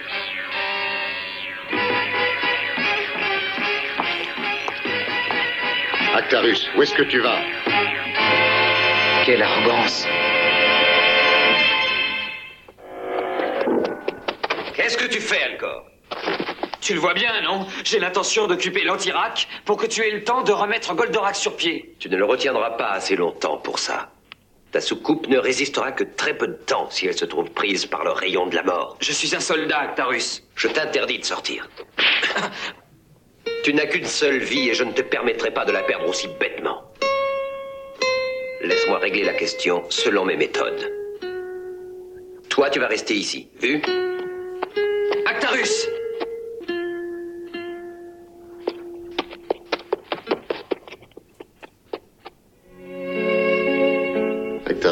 Je sens que tu te fais du souci pour Alcor. Est-ce que je me trompe? Réponds-moi. Oui, c'est vrai, père. Si nous sommes jumelés, ça implique qu'il courra dorénavant les mêmes risques que moi. Alcor sera obligé de m'accompagner dans toutes les missions. J'ai fait le don de ma vie pour vous défendre. Ça m'est égal d'être blessé ou tué. Mais je ne voudrais pas qu'un enfant de la planète bleue souffre à cause de moi. Tu penses trop? Atarus, ne reste pas planté là à dire des sornettes. Alcor, je voudrais... Quoi? Tu veux sans doute qu'un terrien t'apprenne quelque chose. J'écoute. Actarus, aucun homme ne peut rester seul. Nous dépendons tous les uns des autres. C'est la loi. Tu as la puissance d'un demi-dieu, mais ton destin t'a amené à vivre sur notre vieille terre. Et que tu le veuilles ou non, tu dois subir nos lois humaines. À moins que tu ne sois un robot pensant, échappé de la planète de Fort. Actarus, Alcor a raison. Ici-bas, notre faiblesse nous contraint à nous unir. Et même les princes n'échappent pas à cette règle. Et tu ne dois n'en éprouver nulle honte. Tu dois accepter d'être un homme. Bien sûr, j'aurais mauvaise grâce à refuser. Elcor, merci pour la leçon. Je m'en souviendrai. Tu es un très bon moraliste. Alors, si je vous ai montré euh, ces quelques extraits, ces quelques extraits, pardon, j'ai entendu des, sourires, c'est même parce que je souriais à peu près au même moment que vous. Euh, c'est qu'on a un, prince qui est présenté vraiment de manière très arrogante au début, euh, au début de la série. Alors, une toute petite parenthèse, c'est que euh, les Japonais ont découvert vraiment un personnage qui était vraiment antipathique au départ, parce que le personnage Alcor s'appelle Koji Kabuto dans la version japonaise, était le héros en fait des, des choses qui se passent avant Goldorak. le prince de Fort, du coup, a été très mal accueilli au Japon au départ. Et c'est donc un personnage qui, vous le voyez, évolue au fur et à mesure, puisque effectivement, il, a, il est plus fort, il est plus rapide, il est plus grand, mais il ne peut pas se débrouiller tout seul pour tout, et il va être contraint d'écouter. Alors, il aurait très bien pu faire le choix de ne pas écouter, de continuer à penser de toute façon qu'il a cette supériorité et que c'est à lui de, faire comme il a décidé, mais il aura l'intelligence euh, d'écouter les gens qui sont, euh, qui sont autour de lui. Alors, le deuxième extrait que je vais vous, vous présenter maintenant, on parlait de, féminisme tout à l'heure, et c'est euh, non seulement un clin d'œil à cette évolution d'Actarus, mais c'est aussi un clin d'œil à comment était vue la femme dans les années 70-80 en France, parce qu'il faut savoir que le doublage a été fait en 77 euh, pour, euh, pour Goldorak et que euh, les, ce qu'on va entendre là n'est pas exactement traduit de, la version japonaise, c'était vraiment aussi la vision des, Français à l'époque. Et on va voir l'interaction qu'a Actarus avec les femmes, et particulièrement avec Vénusia.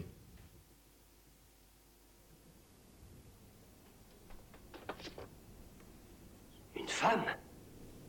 Je n'aurais jamais le courage de l'obliger à parler. Entendu, je pars tout de suite. Vénusia. Actarus, tu repars. Tu vas te battre une nouvelle fois. Oui. Je sais parfaitement qu'un jour tu partiras au combat et que tu n'en reviendras pas. Oh, je voudrais tellement pouvoir t'aider. J'espérais t'amuser avec ma nouvelle tenue. Excuse-moi, tout cela me paraît maintenant tellement ridicule. Vénusia, tu m'aides beaucoup parce, parce que ton affection me réconforte. Ne t'inquiète pas, je ne me laisserai pas tuer si facilement. Alors calme-toi et attends-moi. À tout à l'heure. Quand l'ovétère d'Alcor sera au point, vous pourrez vous entraider tous les deux.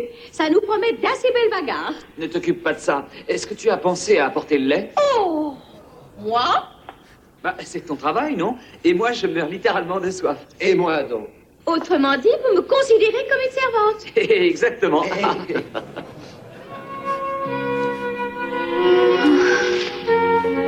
On se réveille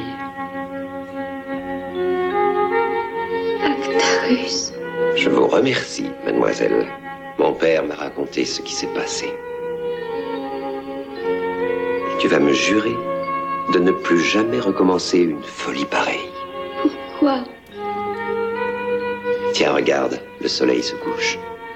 Jamais je ne laisserai ces merveilles tomber aux mains des brutes de Vega. Si je meurs, Alcor reprendra le flambeau. Mais toi, Vénusia, je t'interdis d'exposer ta vie pour moi. C'est compris? C'est ce qu'on verra. J'ai réussi. J'ai réussi.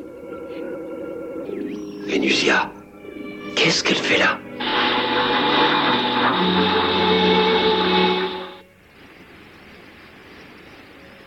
Sans le courage de Vénusia, notre centre aurait disparu à jamais. Vois-tu, Actarus, la pression ennemie va aller en s'accroissant. Nous risquons maintenant d'être en alerte permanente. Je pense que vous ne serez pas trop de trois pour contenir les forces de Vega. Qu'en penses-tu? Que tu as raison.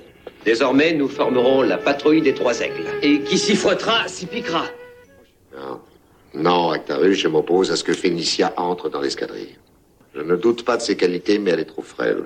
Si nous sommes quatre, nous pourrons sortir les appareils à chaque alerte. Tu sais parfaitement que notre escadrille sera invincible. Oui, peut-être, seulement... Père, je t'en prie, dis oui. Tu dois accorder cette joie à Phénicia. Bon, d'accord.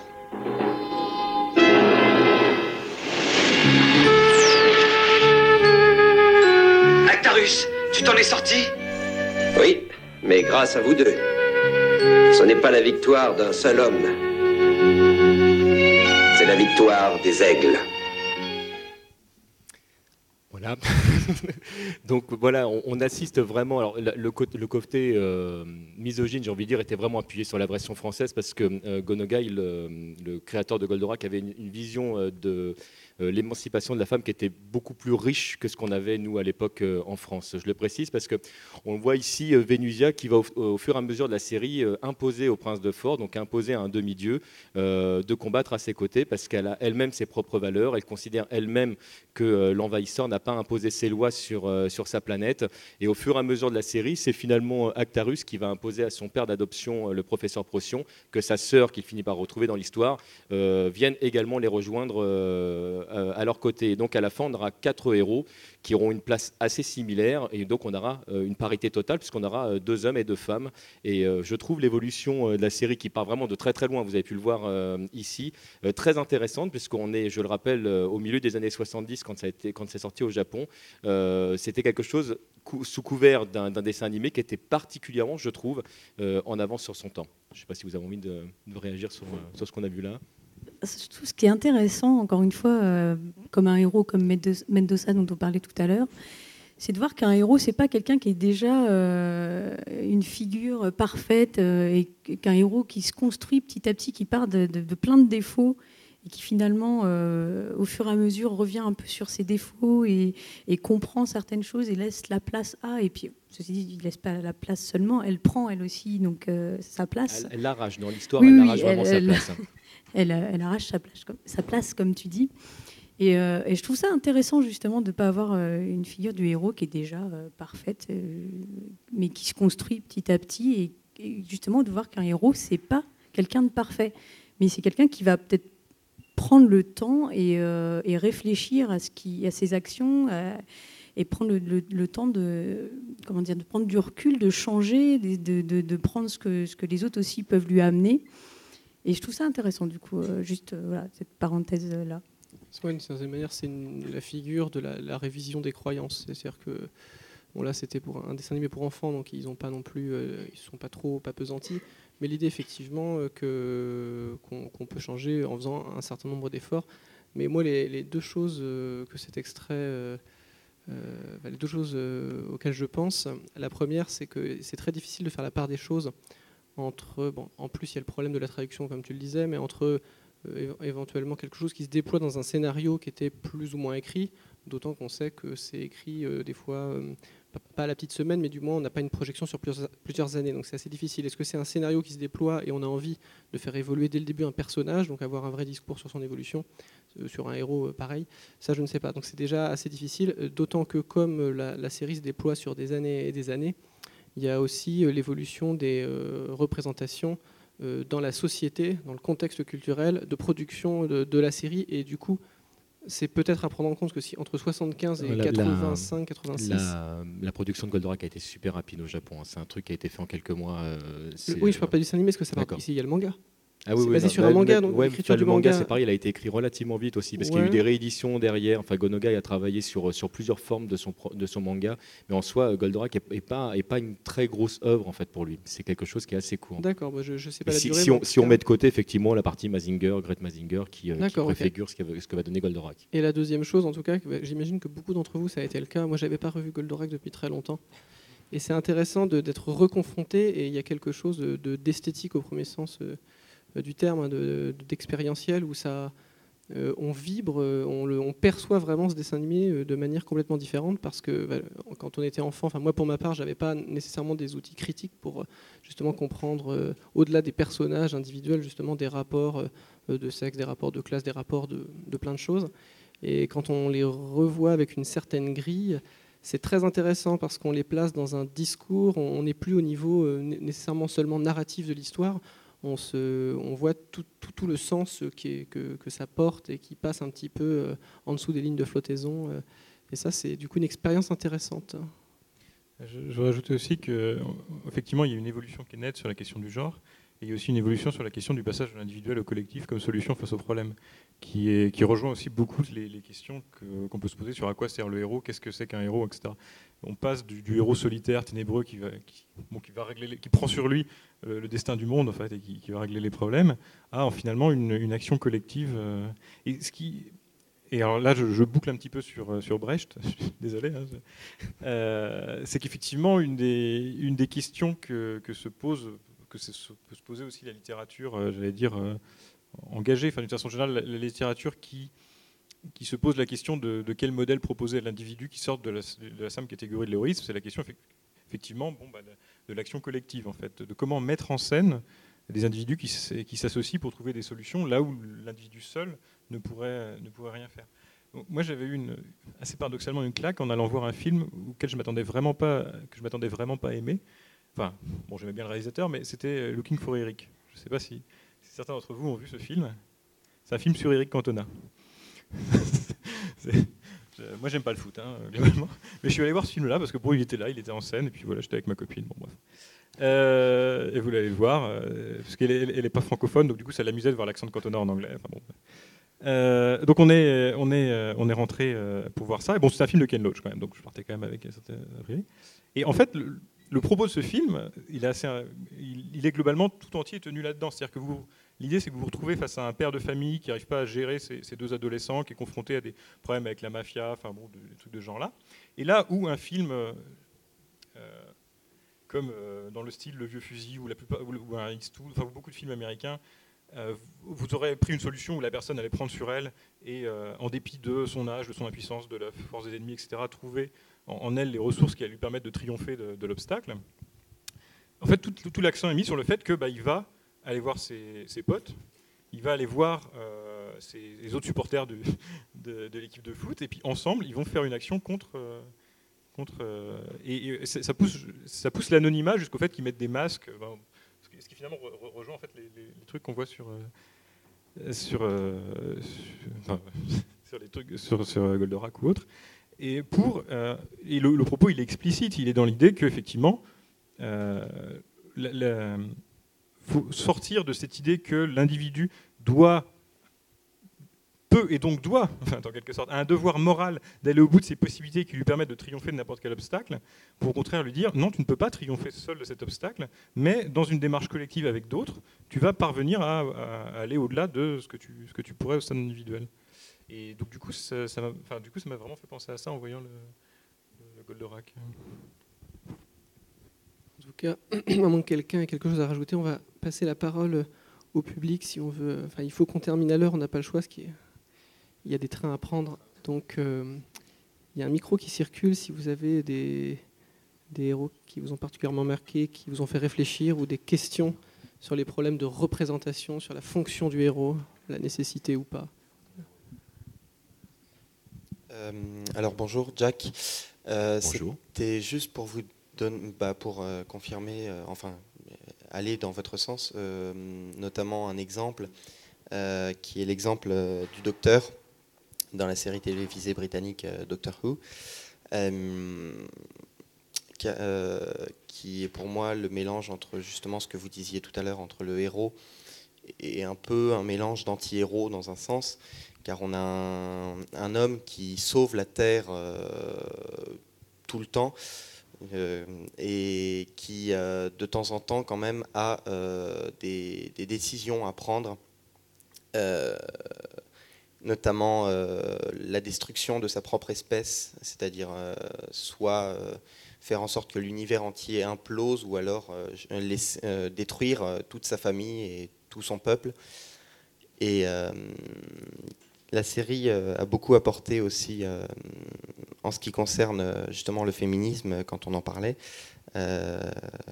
avec notamment les personnages des acolytes du docteur qui sont très souvent des femmes qui, euh, dans un premier temps, euh, resteront euh, des femmes de second plan qui ne sont là que pour faire belle et, être sauvées par le docteur, et qui finalement, vers la fin de, leur, de leur existence dans la série, viendront finalement sauver le docteur dans un sens au niveau psychologique, qui l'aideront non pas physiquement, mais qui viendront l'aider mentalement pour l'aider à évoluer. Oui, bonjour. Euh, moi, j'ai deux questions remarques. Euh, déjà, c'est par rapport aux variables dont on parle. On parle tout le temps du, genre, euh, de la sexualité. Donc, mais je pense qu'il y a d'autres choses à prendre en compte. Par exemple, quand on parlait des, Marion parlait des plans dans certains jeux sur des femmes qui sont, qui sont particuliers, qui montrent le corps et tout. Mais je pense dans, Street Fighter 4. Voilà, mais moi je pense que c'est plus compliqué que ça parce que par exemple dans Metal Gear Solid, pour un exemple qui m'a touché, donc qui est un homme blanc, hétérosexuel. enfin voilà. Et par exemple, il y a des plans, sauf que moi aussi, je ne me suis pas considéré, non mais je veux dire, blanc, voilà, il n'y a pas de connotation religieuse, je suis athée aussi, voilà, ce genre de choses. Et il y a des plans, et je me suis dit la même chose, je me suis dit, c'est pas pour moi. Alors pourtant, je suis cœur de cible, mais c'est qu'il y a d'autres choses. Par exemple, je me suis dit, je me suis dit, tiens, c'est pour un public un peu plus beauf, ou ce genre de choses. il y a d'autres euh, variables à prendre en compte, je pense, et c'est dommage je vous en ai pas parlé, que juste, par exemple, juste que les variables classiques. Euh, bah, de ce côté-là. Les, les, variables euh, auxquelles on pense directement, donc le, le genre, c'est vrai qu'on l'aborde souvent. la sexualité, ensuite bah, il y a les représentations ethno-raciales, il y a aussi la classe qu'on oublie, qu'on oublie souvent. C'est vrai qu'on n'en a, a, pas parlé, mais la, enfin, alors, là, dans l'exemple que vous citez, je ne sais pas si ça peut. Si pouvez donner plus de. Euh, ça fait un moment. En gros, enfin, les, les, quatre, euh, les, les, quatre variables qu'on aborde, qu'on aborde souvent, c'est celle-ci. Euh, ouais, sur, la question de la classe, c'est effectivement quelque chose qui est très important, je pense, et en même temps qui est un peu problématique. C'est-à-dire que, euh, on en avait parlé dans le, débat un peu précédent sur, euh, sur l'islam et, les jeux vidéo, c'est-à-dire que les critères de classe sont euh, plus difficiles à appréhender, même si quelque part ils peuvent souvent être plus puissants en fait, dans, les, dans les déterminismes. C'est-à-dire que quand, quelqu'un est arabe ou femme, vous le voyez tout de suite à l'écran, ça, vous saute aux yeux. La, question de, de, la classe sociale à laquelle appartient l'individu, c'est quelque chose de beaucoup plus, beaucoup plus compliqué et qui va être traité. Euh, enfin, bon, j'en discutais, on en discutait tout à l'heure avec un. Alors là, je suis désolé, je parle encore de cinéma. Hein, c'est parce que c'est le premier truc qui vient. Euh, il n'y a pas très longtemps, j'ai vu un film, euh, pas très bon au demeurant, qui s'appelait Philoménia. Je ne sais pas si certains d'entre vous l'ont vu. C'était, voilà, donc quelques-uns quand même. C'était sur la même affaire que les Magdalene Sisters. Ça, parlait essentiellement d'une femme irlandaise qui a un enfant de père inconnu, en tout cas en n'étant pas marié, du coup qui se retrouve au couvent à accoucher euh, sous X, et puis on file le gamin, euh, on vend le gamin à une famille américaine. Voilà, ça s'est passé, ce qui s'était passé dans le passé, c'est le background. Et l'histoire, c'est cette femme-là, 50 euh, ans plus tard, qui essaie de partir à la recherche de son gamin et qui s'associe avec un journaliste britannique, donc elle est irlandaise, un journaliste britannique de la bonne société. C'est un mec qui faisait partie du gouvernement, enfin, comme conseiller de je ne sais plus quel ministre, est obligé de démissionner pour diverses raisons. Et alors, ce qui est intéressant, c'est que là, donc les deux héros vont faire la route ensemble, et il y a une barrière de classe énorme entre les deux héros. Enfin, là, elle est, visible, elle est prégnante. Enfin, on ne peut pas la masquer. Et l'intelligence, moi je trouve l'intelligence du film, c'est à mon degré, c'est qu'en fait, au début, on ne peut que s'identifier avec le journaliste.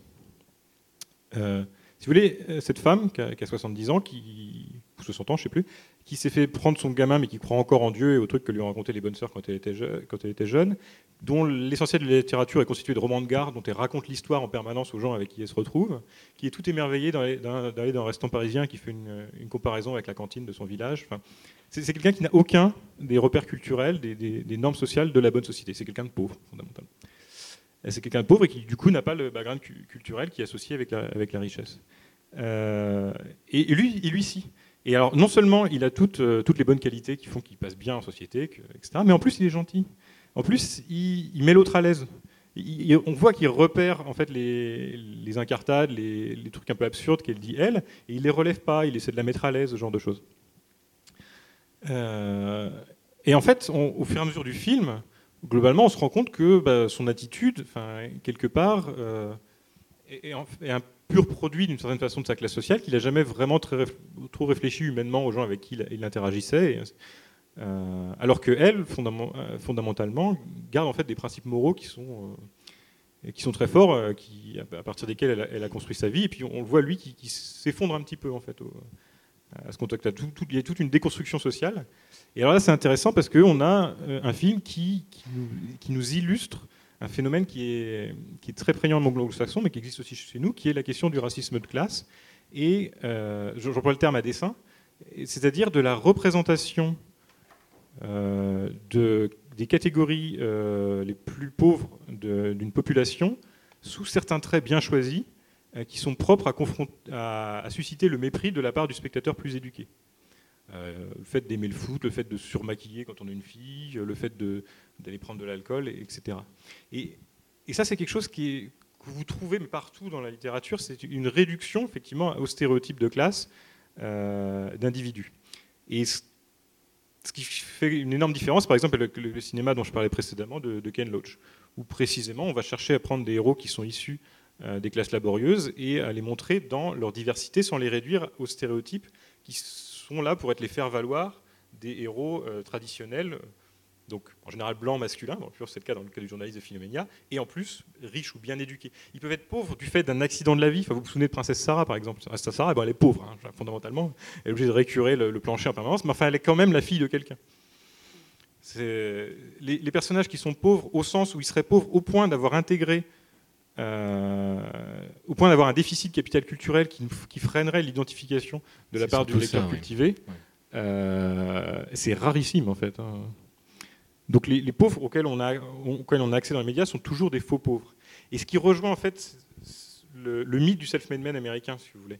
Euh, il y, a ce mythe qui court dans la société américaine et européenne de tous ces gens qui sont partis de rien, qui sont devenus millionnaires et ainsi de suite, qui est un mythe qui est complètement balayé par l'étude statistique et qui montre notamment que en fait, même les gens qui n'avaient pas un capital financier au départ avaient un capital culturel, connaissaient des gens, avaient des, des éléments, euh, des culturels qui lui permettaient de s'intégrer dans la bonne société où ils allaient pouvoir saisir les opportunités. Et, donc de ce point de vue-là, effectivement, je, je, là, j'ai pas préparé d'exemple en tête dans le dessin animé. Je ne sais pas si vous, vous, en avez, mais je pense que, enfin, à part c'est Sarah qui m'est venue là comme ça, mais je pense que cette question du problème de classe, en fait, est fondamentale dans énormément d'ouvrages de fiction.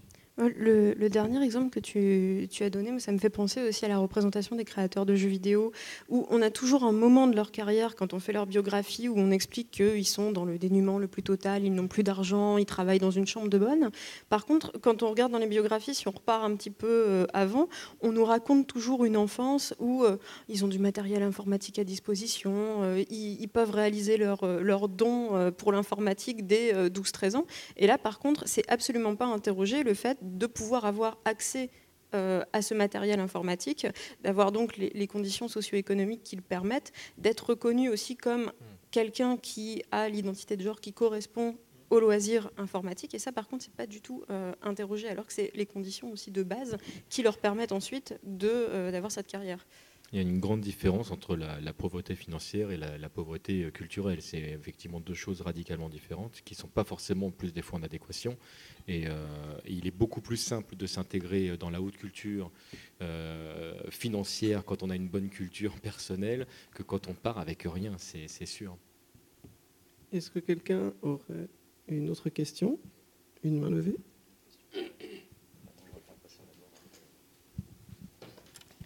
Alors bonjour. Moi, c'était plus une question au niveau du futur des dessins animés ou pour, euh, dans les jeux vidéo pour euh, les plus jeunes d'aujourd'hui. Est-ce qu'il faudrait euh, avoir des personnages moins, moins catégorisés hommes blancs, bruns, ou plus de personnages féminins ou ce genre de choses pour le futur?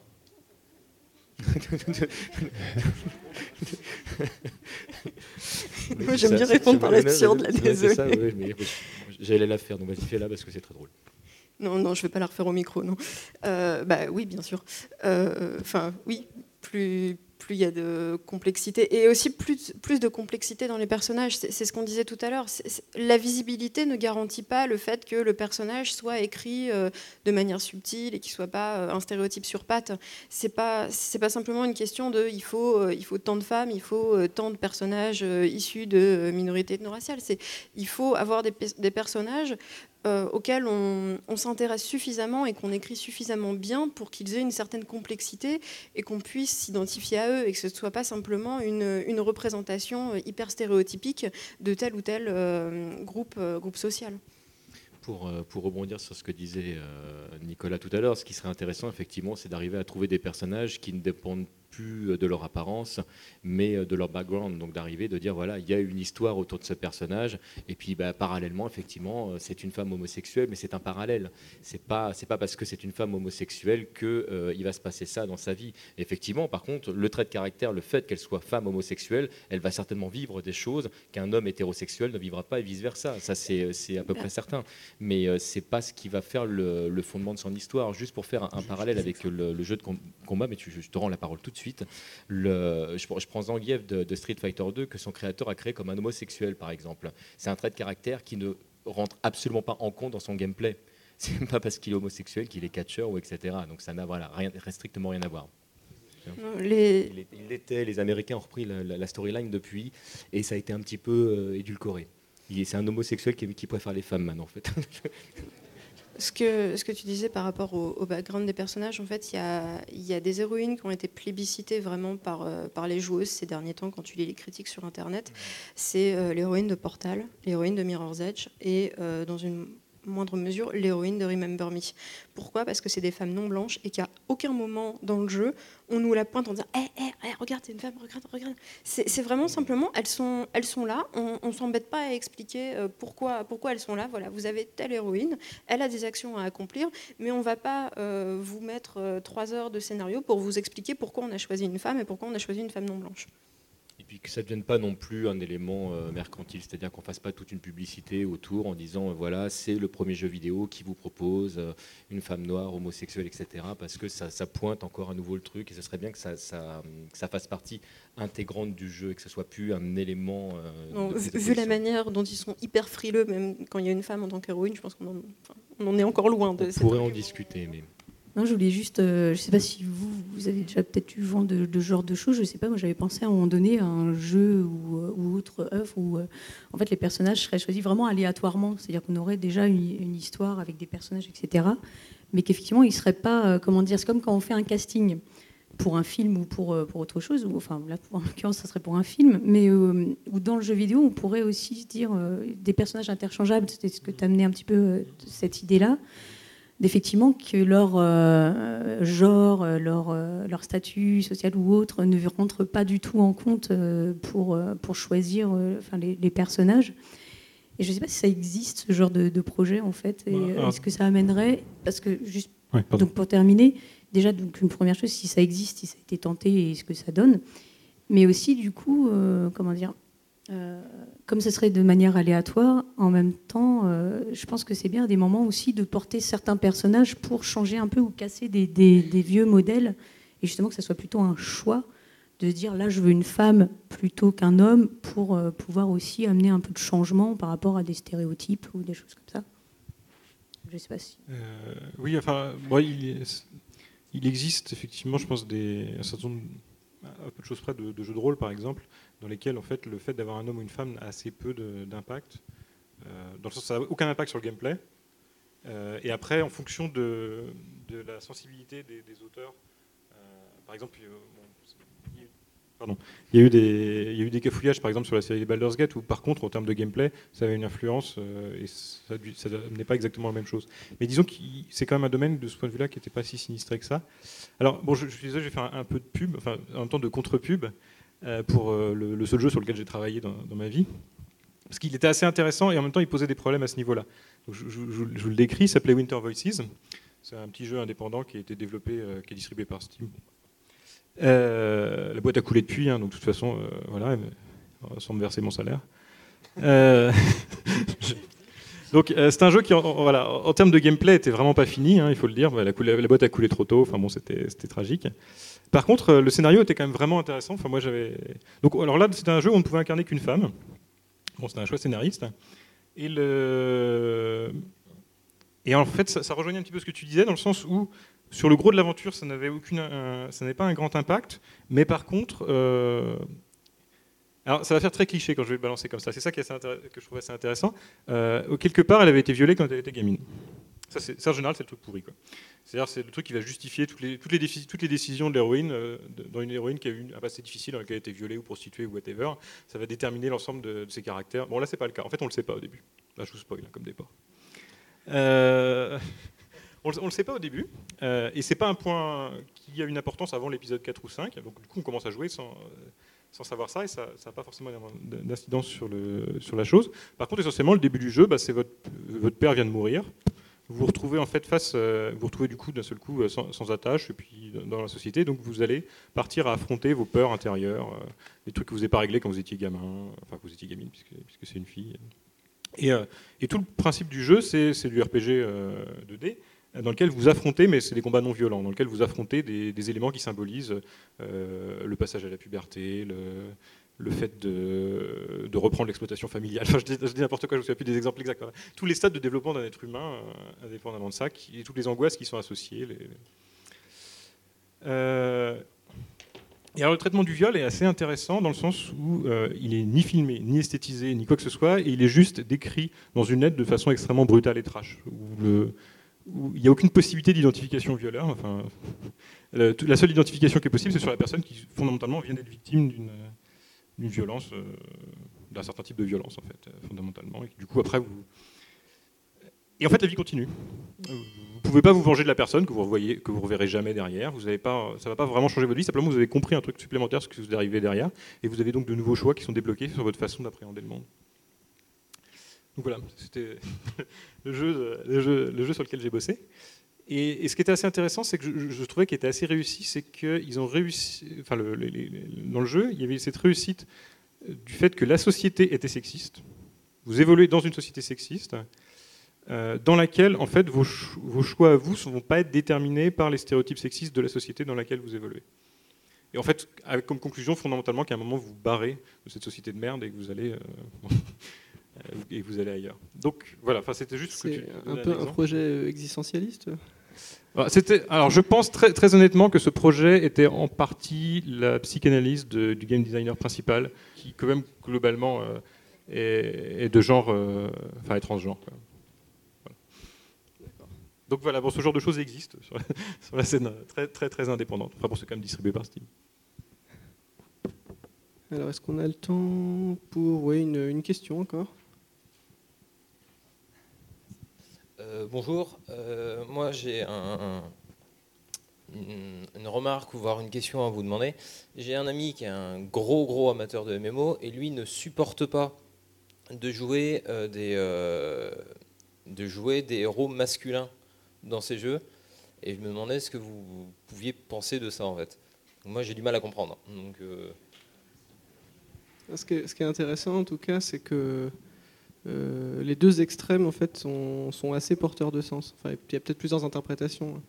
Donc euh, c'est vrai que de vouloir jouer, euh, on aurait tendance spontanément, sans analyser, à se dire qu'on s'identifie plus facilement en étant mec à un personnage masculin. Donc vouloir incarner qu'un mec, qu'un mec, ce serait une sorte de d'être une sorte d'être victime d'un stéréotype. on, on, se sent comme si on voulait refouler ou rejeter une part de féminité, ou je ne sais pas comment l'interpréter, mais on ne s'identifie pas, on bloque et on ne s'identifie pas du tout au personnage féminin. Et là, ça a l'air d'être le contraire. Et euh, je sais qu'une interprétation euh, très triviale. Euh, après, je ne sais pas, je connais, j'ai pas eu plus d'éléments sur votre ami, mais je sais que j'ai déjà eu des, j'ai déjà discuté avec des joueurs et c'était c'était vraiment très trivial. La, réponse, c'était quand on joue 400 heures à un jeu, c'est plus agréable de déplacer un personnage féminin, enfin, pour toutes les raisons que vous imaginez assez facilement. C'était strictement ça. En gros, manipuler un avatar, en fait, avec toutes les connotations que ça peut avoir, l'idée, il faut que ce soit euh, agréable euh, et euh, éventuellement fantasmatique. Oui, ou dans une version un peu plus positive. c'est enfin, vrai qu'on parle toujours de. Enfin, on imagine l'avatar comme quelque chose auquel on doit s'identifier, c'est notre double, c'est un peu notre, notre reflet, mais ça peut être tout simplement aussi l'occasion de faire l'expérience d'autres identités qu'on n'a pas. Euh, qu'on n'a pas dans la vie, euh, dans la vie réelle, et de se créer, euh, surtout dans les MMO, où on peut vraiment, enfin, dans, beaucoup, on peut se créer un personnage vraiment de, de toute pièce. C'est le moment d'essayer de faire un, personnage qui ne nous ressemble pas forcément, qui en plus ne fait pas appel en plus à des stéréotypes qu'on peut se prendre tous les jours dans la tête. Certes, c'est vrai, mais euh, de là à l'ériger en règle, je suis pour la plus plus ah, d'expérience. surtout pas dit que c'était. Mais c'est ce qu'il fait. Du coup, la personne qu'on mentionne, c'est quelqu'un qui fait, qui, qui, a une règle vraisemblablement, qui joue toujours c'est le fait de jouer toujours des personnages féminins. À la limite, de jouer euh, la plupart du temps et de multiplier les, expériences, je suis tout à fait d'accord. Le fait d'avoir une sorte de règle d'exclusion, c'est ça qui est, assez euh, frappant, c'est tout. Après, ça peut aussi être lié à un autre truc, moi que je, connais parce que je le, c'est mon cas.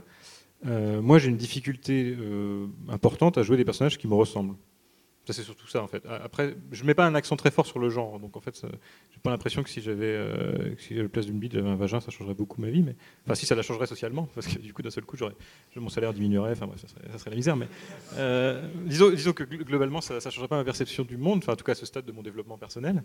Euh, par contre, c'est vrai que quand j'incarne des personnages, généralement, je vais soit faire des alors ça va vous faire deviner ce que je suis en contrepoint, mais je, vais, incarner soit, généralement des gros pourris, il hein, faut, dire ce qui est, ou des, gens qui sont très, très brutaux dans leurs interactions, qui sont n'hésitent pas à, s'imposer, socialement, ce genre de choses, parce que peut beaucoup plus facilement tomber dans l'archétype qui est finalement quelque chose de facile à jouer. Euh, si je devais jouer quelque chose qui était trop proche de moi, je, passerais mon temps en fait à me demander, euh, euh, à me poser des questions sur la justesse de mon interprétation, enfin poser des dilemmes, enfin ce qui est intéressant aussi de temps en temps. Mais donc du coup, je ne sais pas si par exemple c'est quelqu'un qui a une forte, une faible, enfin qui pense que le genre c'est un truc qui est très déterminant sur la personnalité, ça peut avoir un côté aussi, un côté aussi relaxant de jouer quelque chose que de toute façon vous n'êtes pas. Donc s'il arrive, s'il arrive de la merde, c'est pas à vous que ça arrive, c'est à votre personnage avec lequel vous avez une distanciation élevée. Si quelqu'un a une euh, question, il reste encore un peu de temps. Euh, donc moi c'est Matt. Euh, alors c'est à propos d'un manga très très connu, pas besoin d'expliquer. Donc vous avez cité tantôt, vous avez parlé de Galdorak et vous avez brièvement cité Dragon Ball. Donc voilà, je suis pas spécialement très vieux, mais étant belge, on a eu droit. Tu t'engages dans un chemin difficile. je suis pas spécialement très mûr bref. Euh, mais étant euh, belge, nous, on a eu en fait des dessins animés qui sont arrivés plus tôt en France, un peu plus tard. Donc Dragon Ball, en, gros, c'est le dessin animé de mon enfance. Et euh, en fait, avec tout ce que vous avez dit sur les, minorités, notamment le fait d'être noir ou d'être une femme, etc. Donc je repensais à, justement à ce, manga et qui est, je pense, j'ai pas les dates, hein, mais assez, assez ancien. Hein, je sais pas, c'est de la même époque que Goldorak, mais ça doit pas être beaucoup plus... C'est plus récent, c'est 84. En France, euh, la diffusion, c'était en 1988, la première. Pour la, pour la première partie, oui. D'accord. Et euh, donc, c'est quand même relativement euh, un, vieux, un vieux dessin animé. Mais j'ai pas l'impression que ce soit spécialement misogyne ou qui est spécialement des. mais non, mais, je, je, veux dire, c'est de la dérision c'est un truc mis en, mis en dérision, mais quand. Euh, je pensais à plein, à, plein, à plein de scènes, et c'est justement pour ça que je vous pose la question en quoi est-ce qu'il est, euh, misogyne ou en quoi est-ce qu'il met en, défaut euh, une minorité ou, ce genre de truc? On pourrait en parler pendant, pendant deux heures, en fait. Donc, c'est.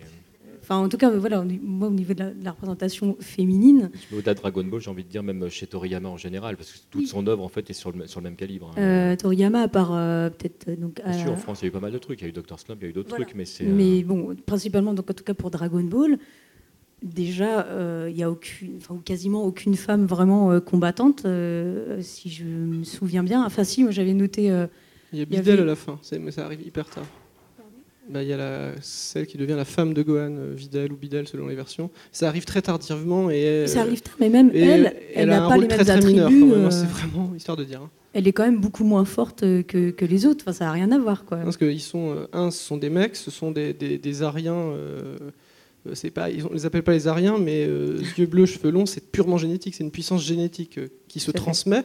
Et les autres petits euh, terriens, justement, ils ne peuvent, euh, bah, ils peuvent plus se défendre tout seuls à la fin. Ils sont plus assez puissants, ils sont complètement limités. Ils sont hors, hors jeu. Il n'y a plus que les Super Saiyans euh, masculins, en l'occurrence. Et les femmes, on en voit le seul personnage un tout petit peu positif serait peut-être Bulma parce qu'elle est intelligente. Mais en tout mm. cas, si on prend Shishi, qui est la femme de Sangoku, les seules fois, elle s'inquiète pour son enfant, ce qui est un truc commun, c'est une représentation commune euh, qu'on fait, qu'on fait des femmes, c'est vraiment un stéréotype en fait qui est vraiment partout. Et, Puis elle est présentée de manière super chiante. En plus. Oui, super chiante, qui, qui, et qui fait quoi qui, euh, qui, fait à manger à Goku, quand on met quasiment trois scènes sur quatre, c'est elle fait à manger, elle fait à manger pour son homme et son homme est repu, et elle est contente. Non, c'est une vision euh, très rétrograde, traditionnaliste de la femme. C'est-à-dire que les, les femmes font pas grand-chose en Dragon Ball, si ce n'est vraiment c'est la caricature d'une certaine tradition. Mais il y a même euh, Lunch, je crois qu'il s'appelle comme ça, euh, qui, est, schizophrène. Enfin, c'est carrément. Euh, tu sais, celle qui. quand elle éternue, elle, elle, des devient, humeurs. Voilà, elle devient tout de suite vandale.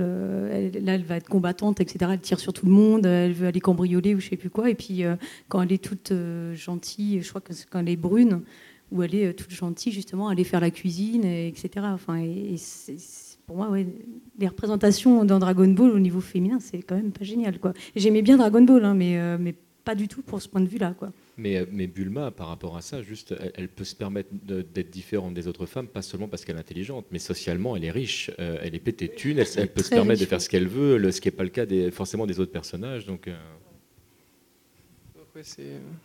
c'est plutôt un bel exemple, effectivement, de. Si on peut amener le micro, il y a une main qui s'est levée devant, je crois. Parce que Dragon Ball, c'est vraiment un bel exemple, je pense, de, de, de stéréotype.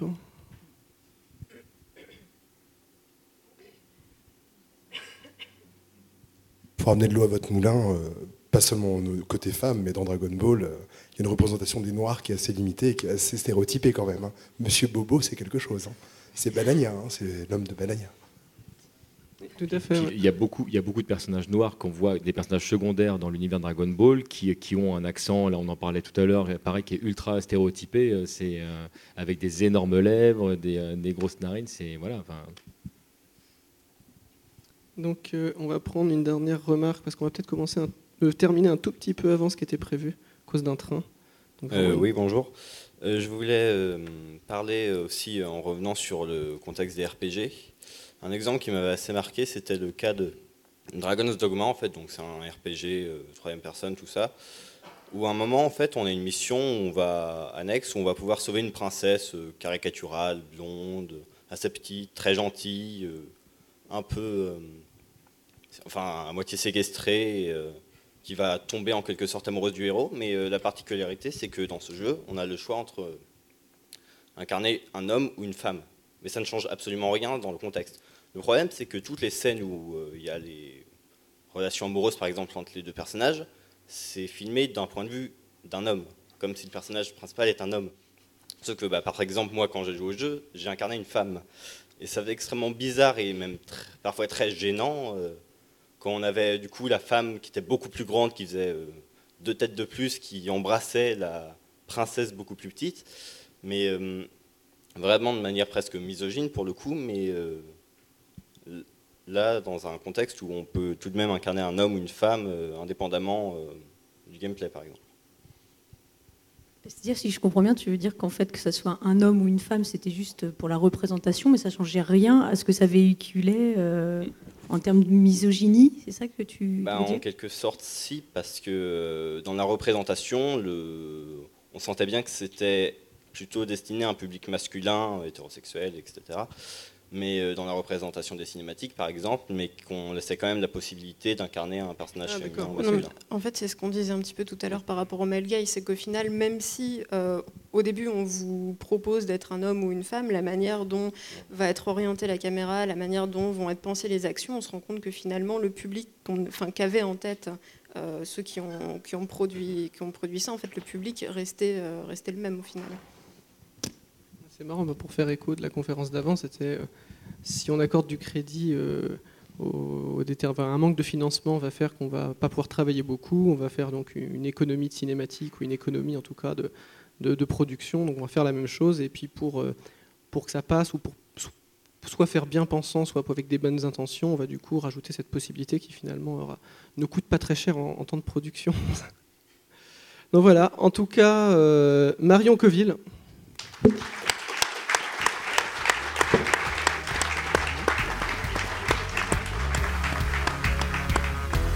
TMDJC.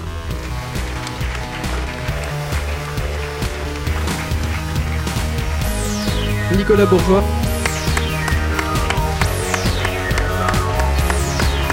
Et Aline alias FUPEH.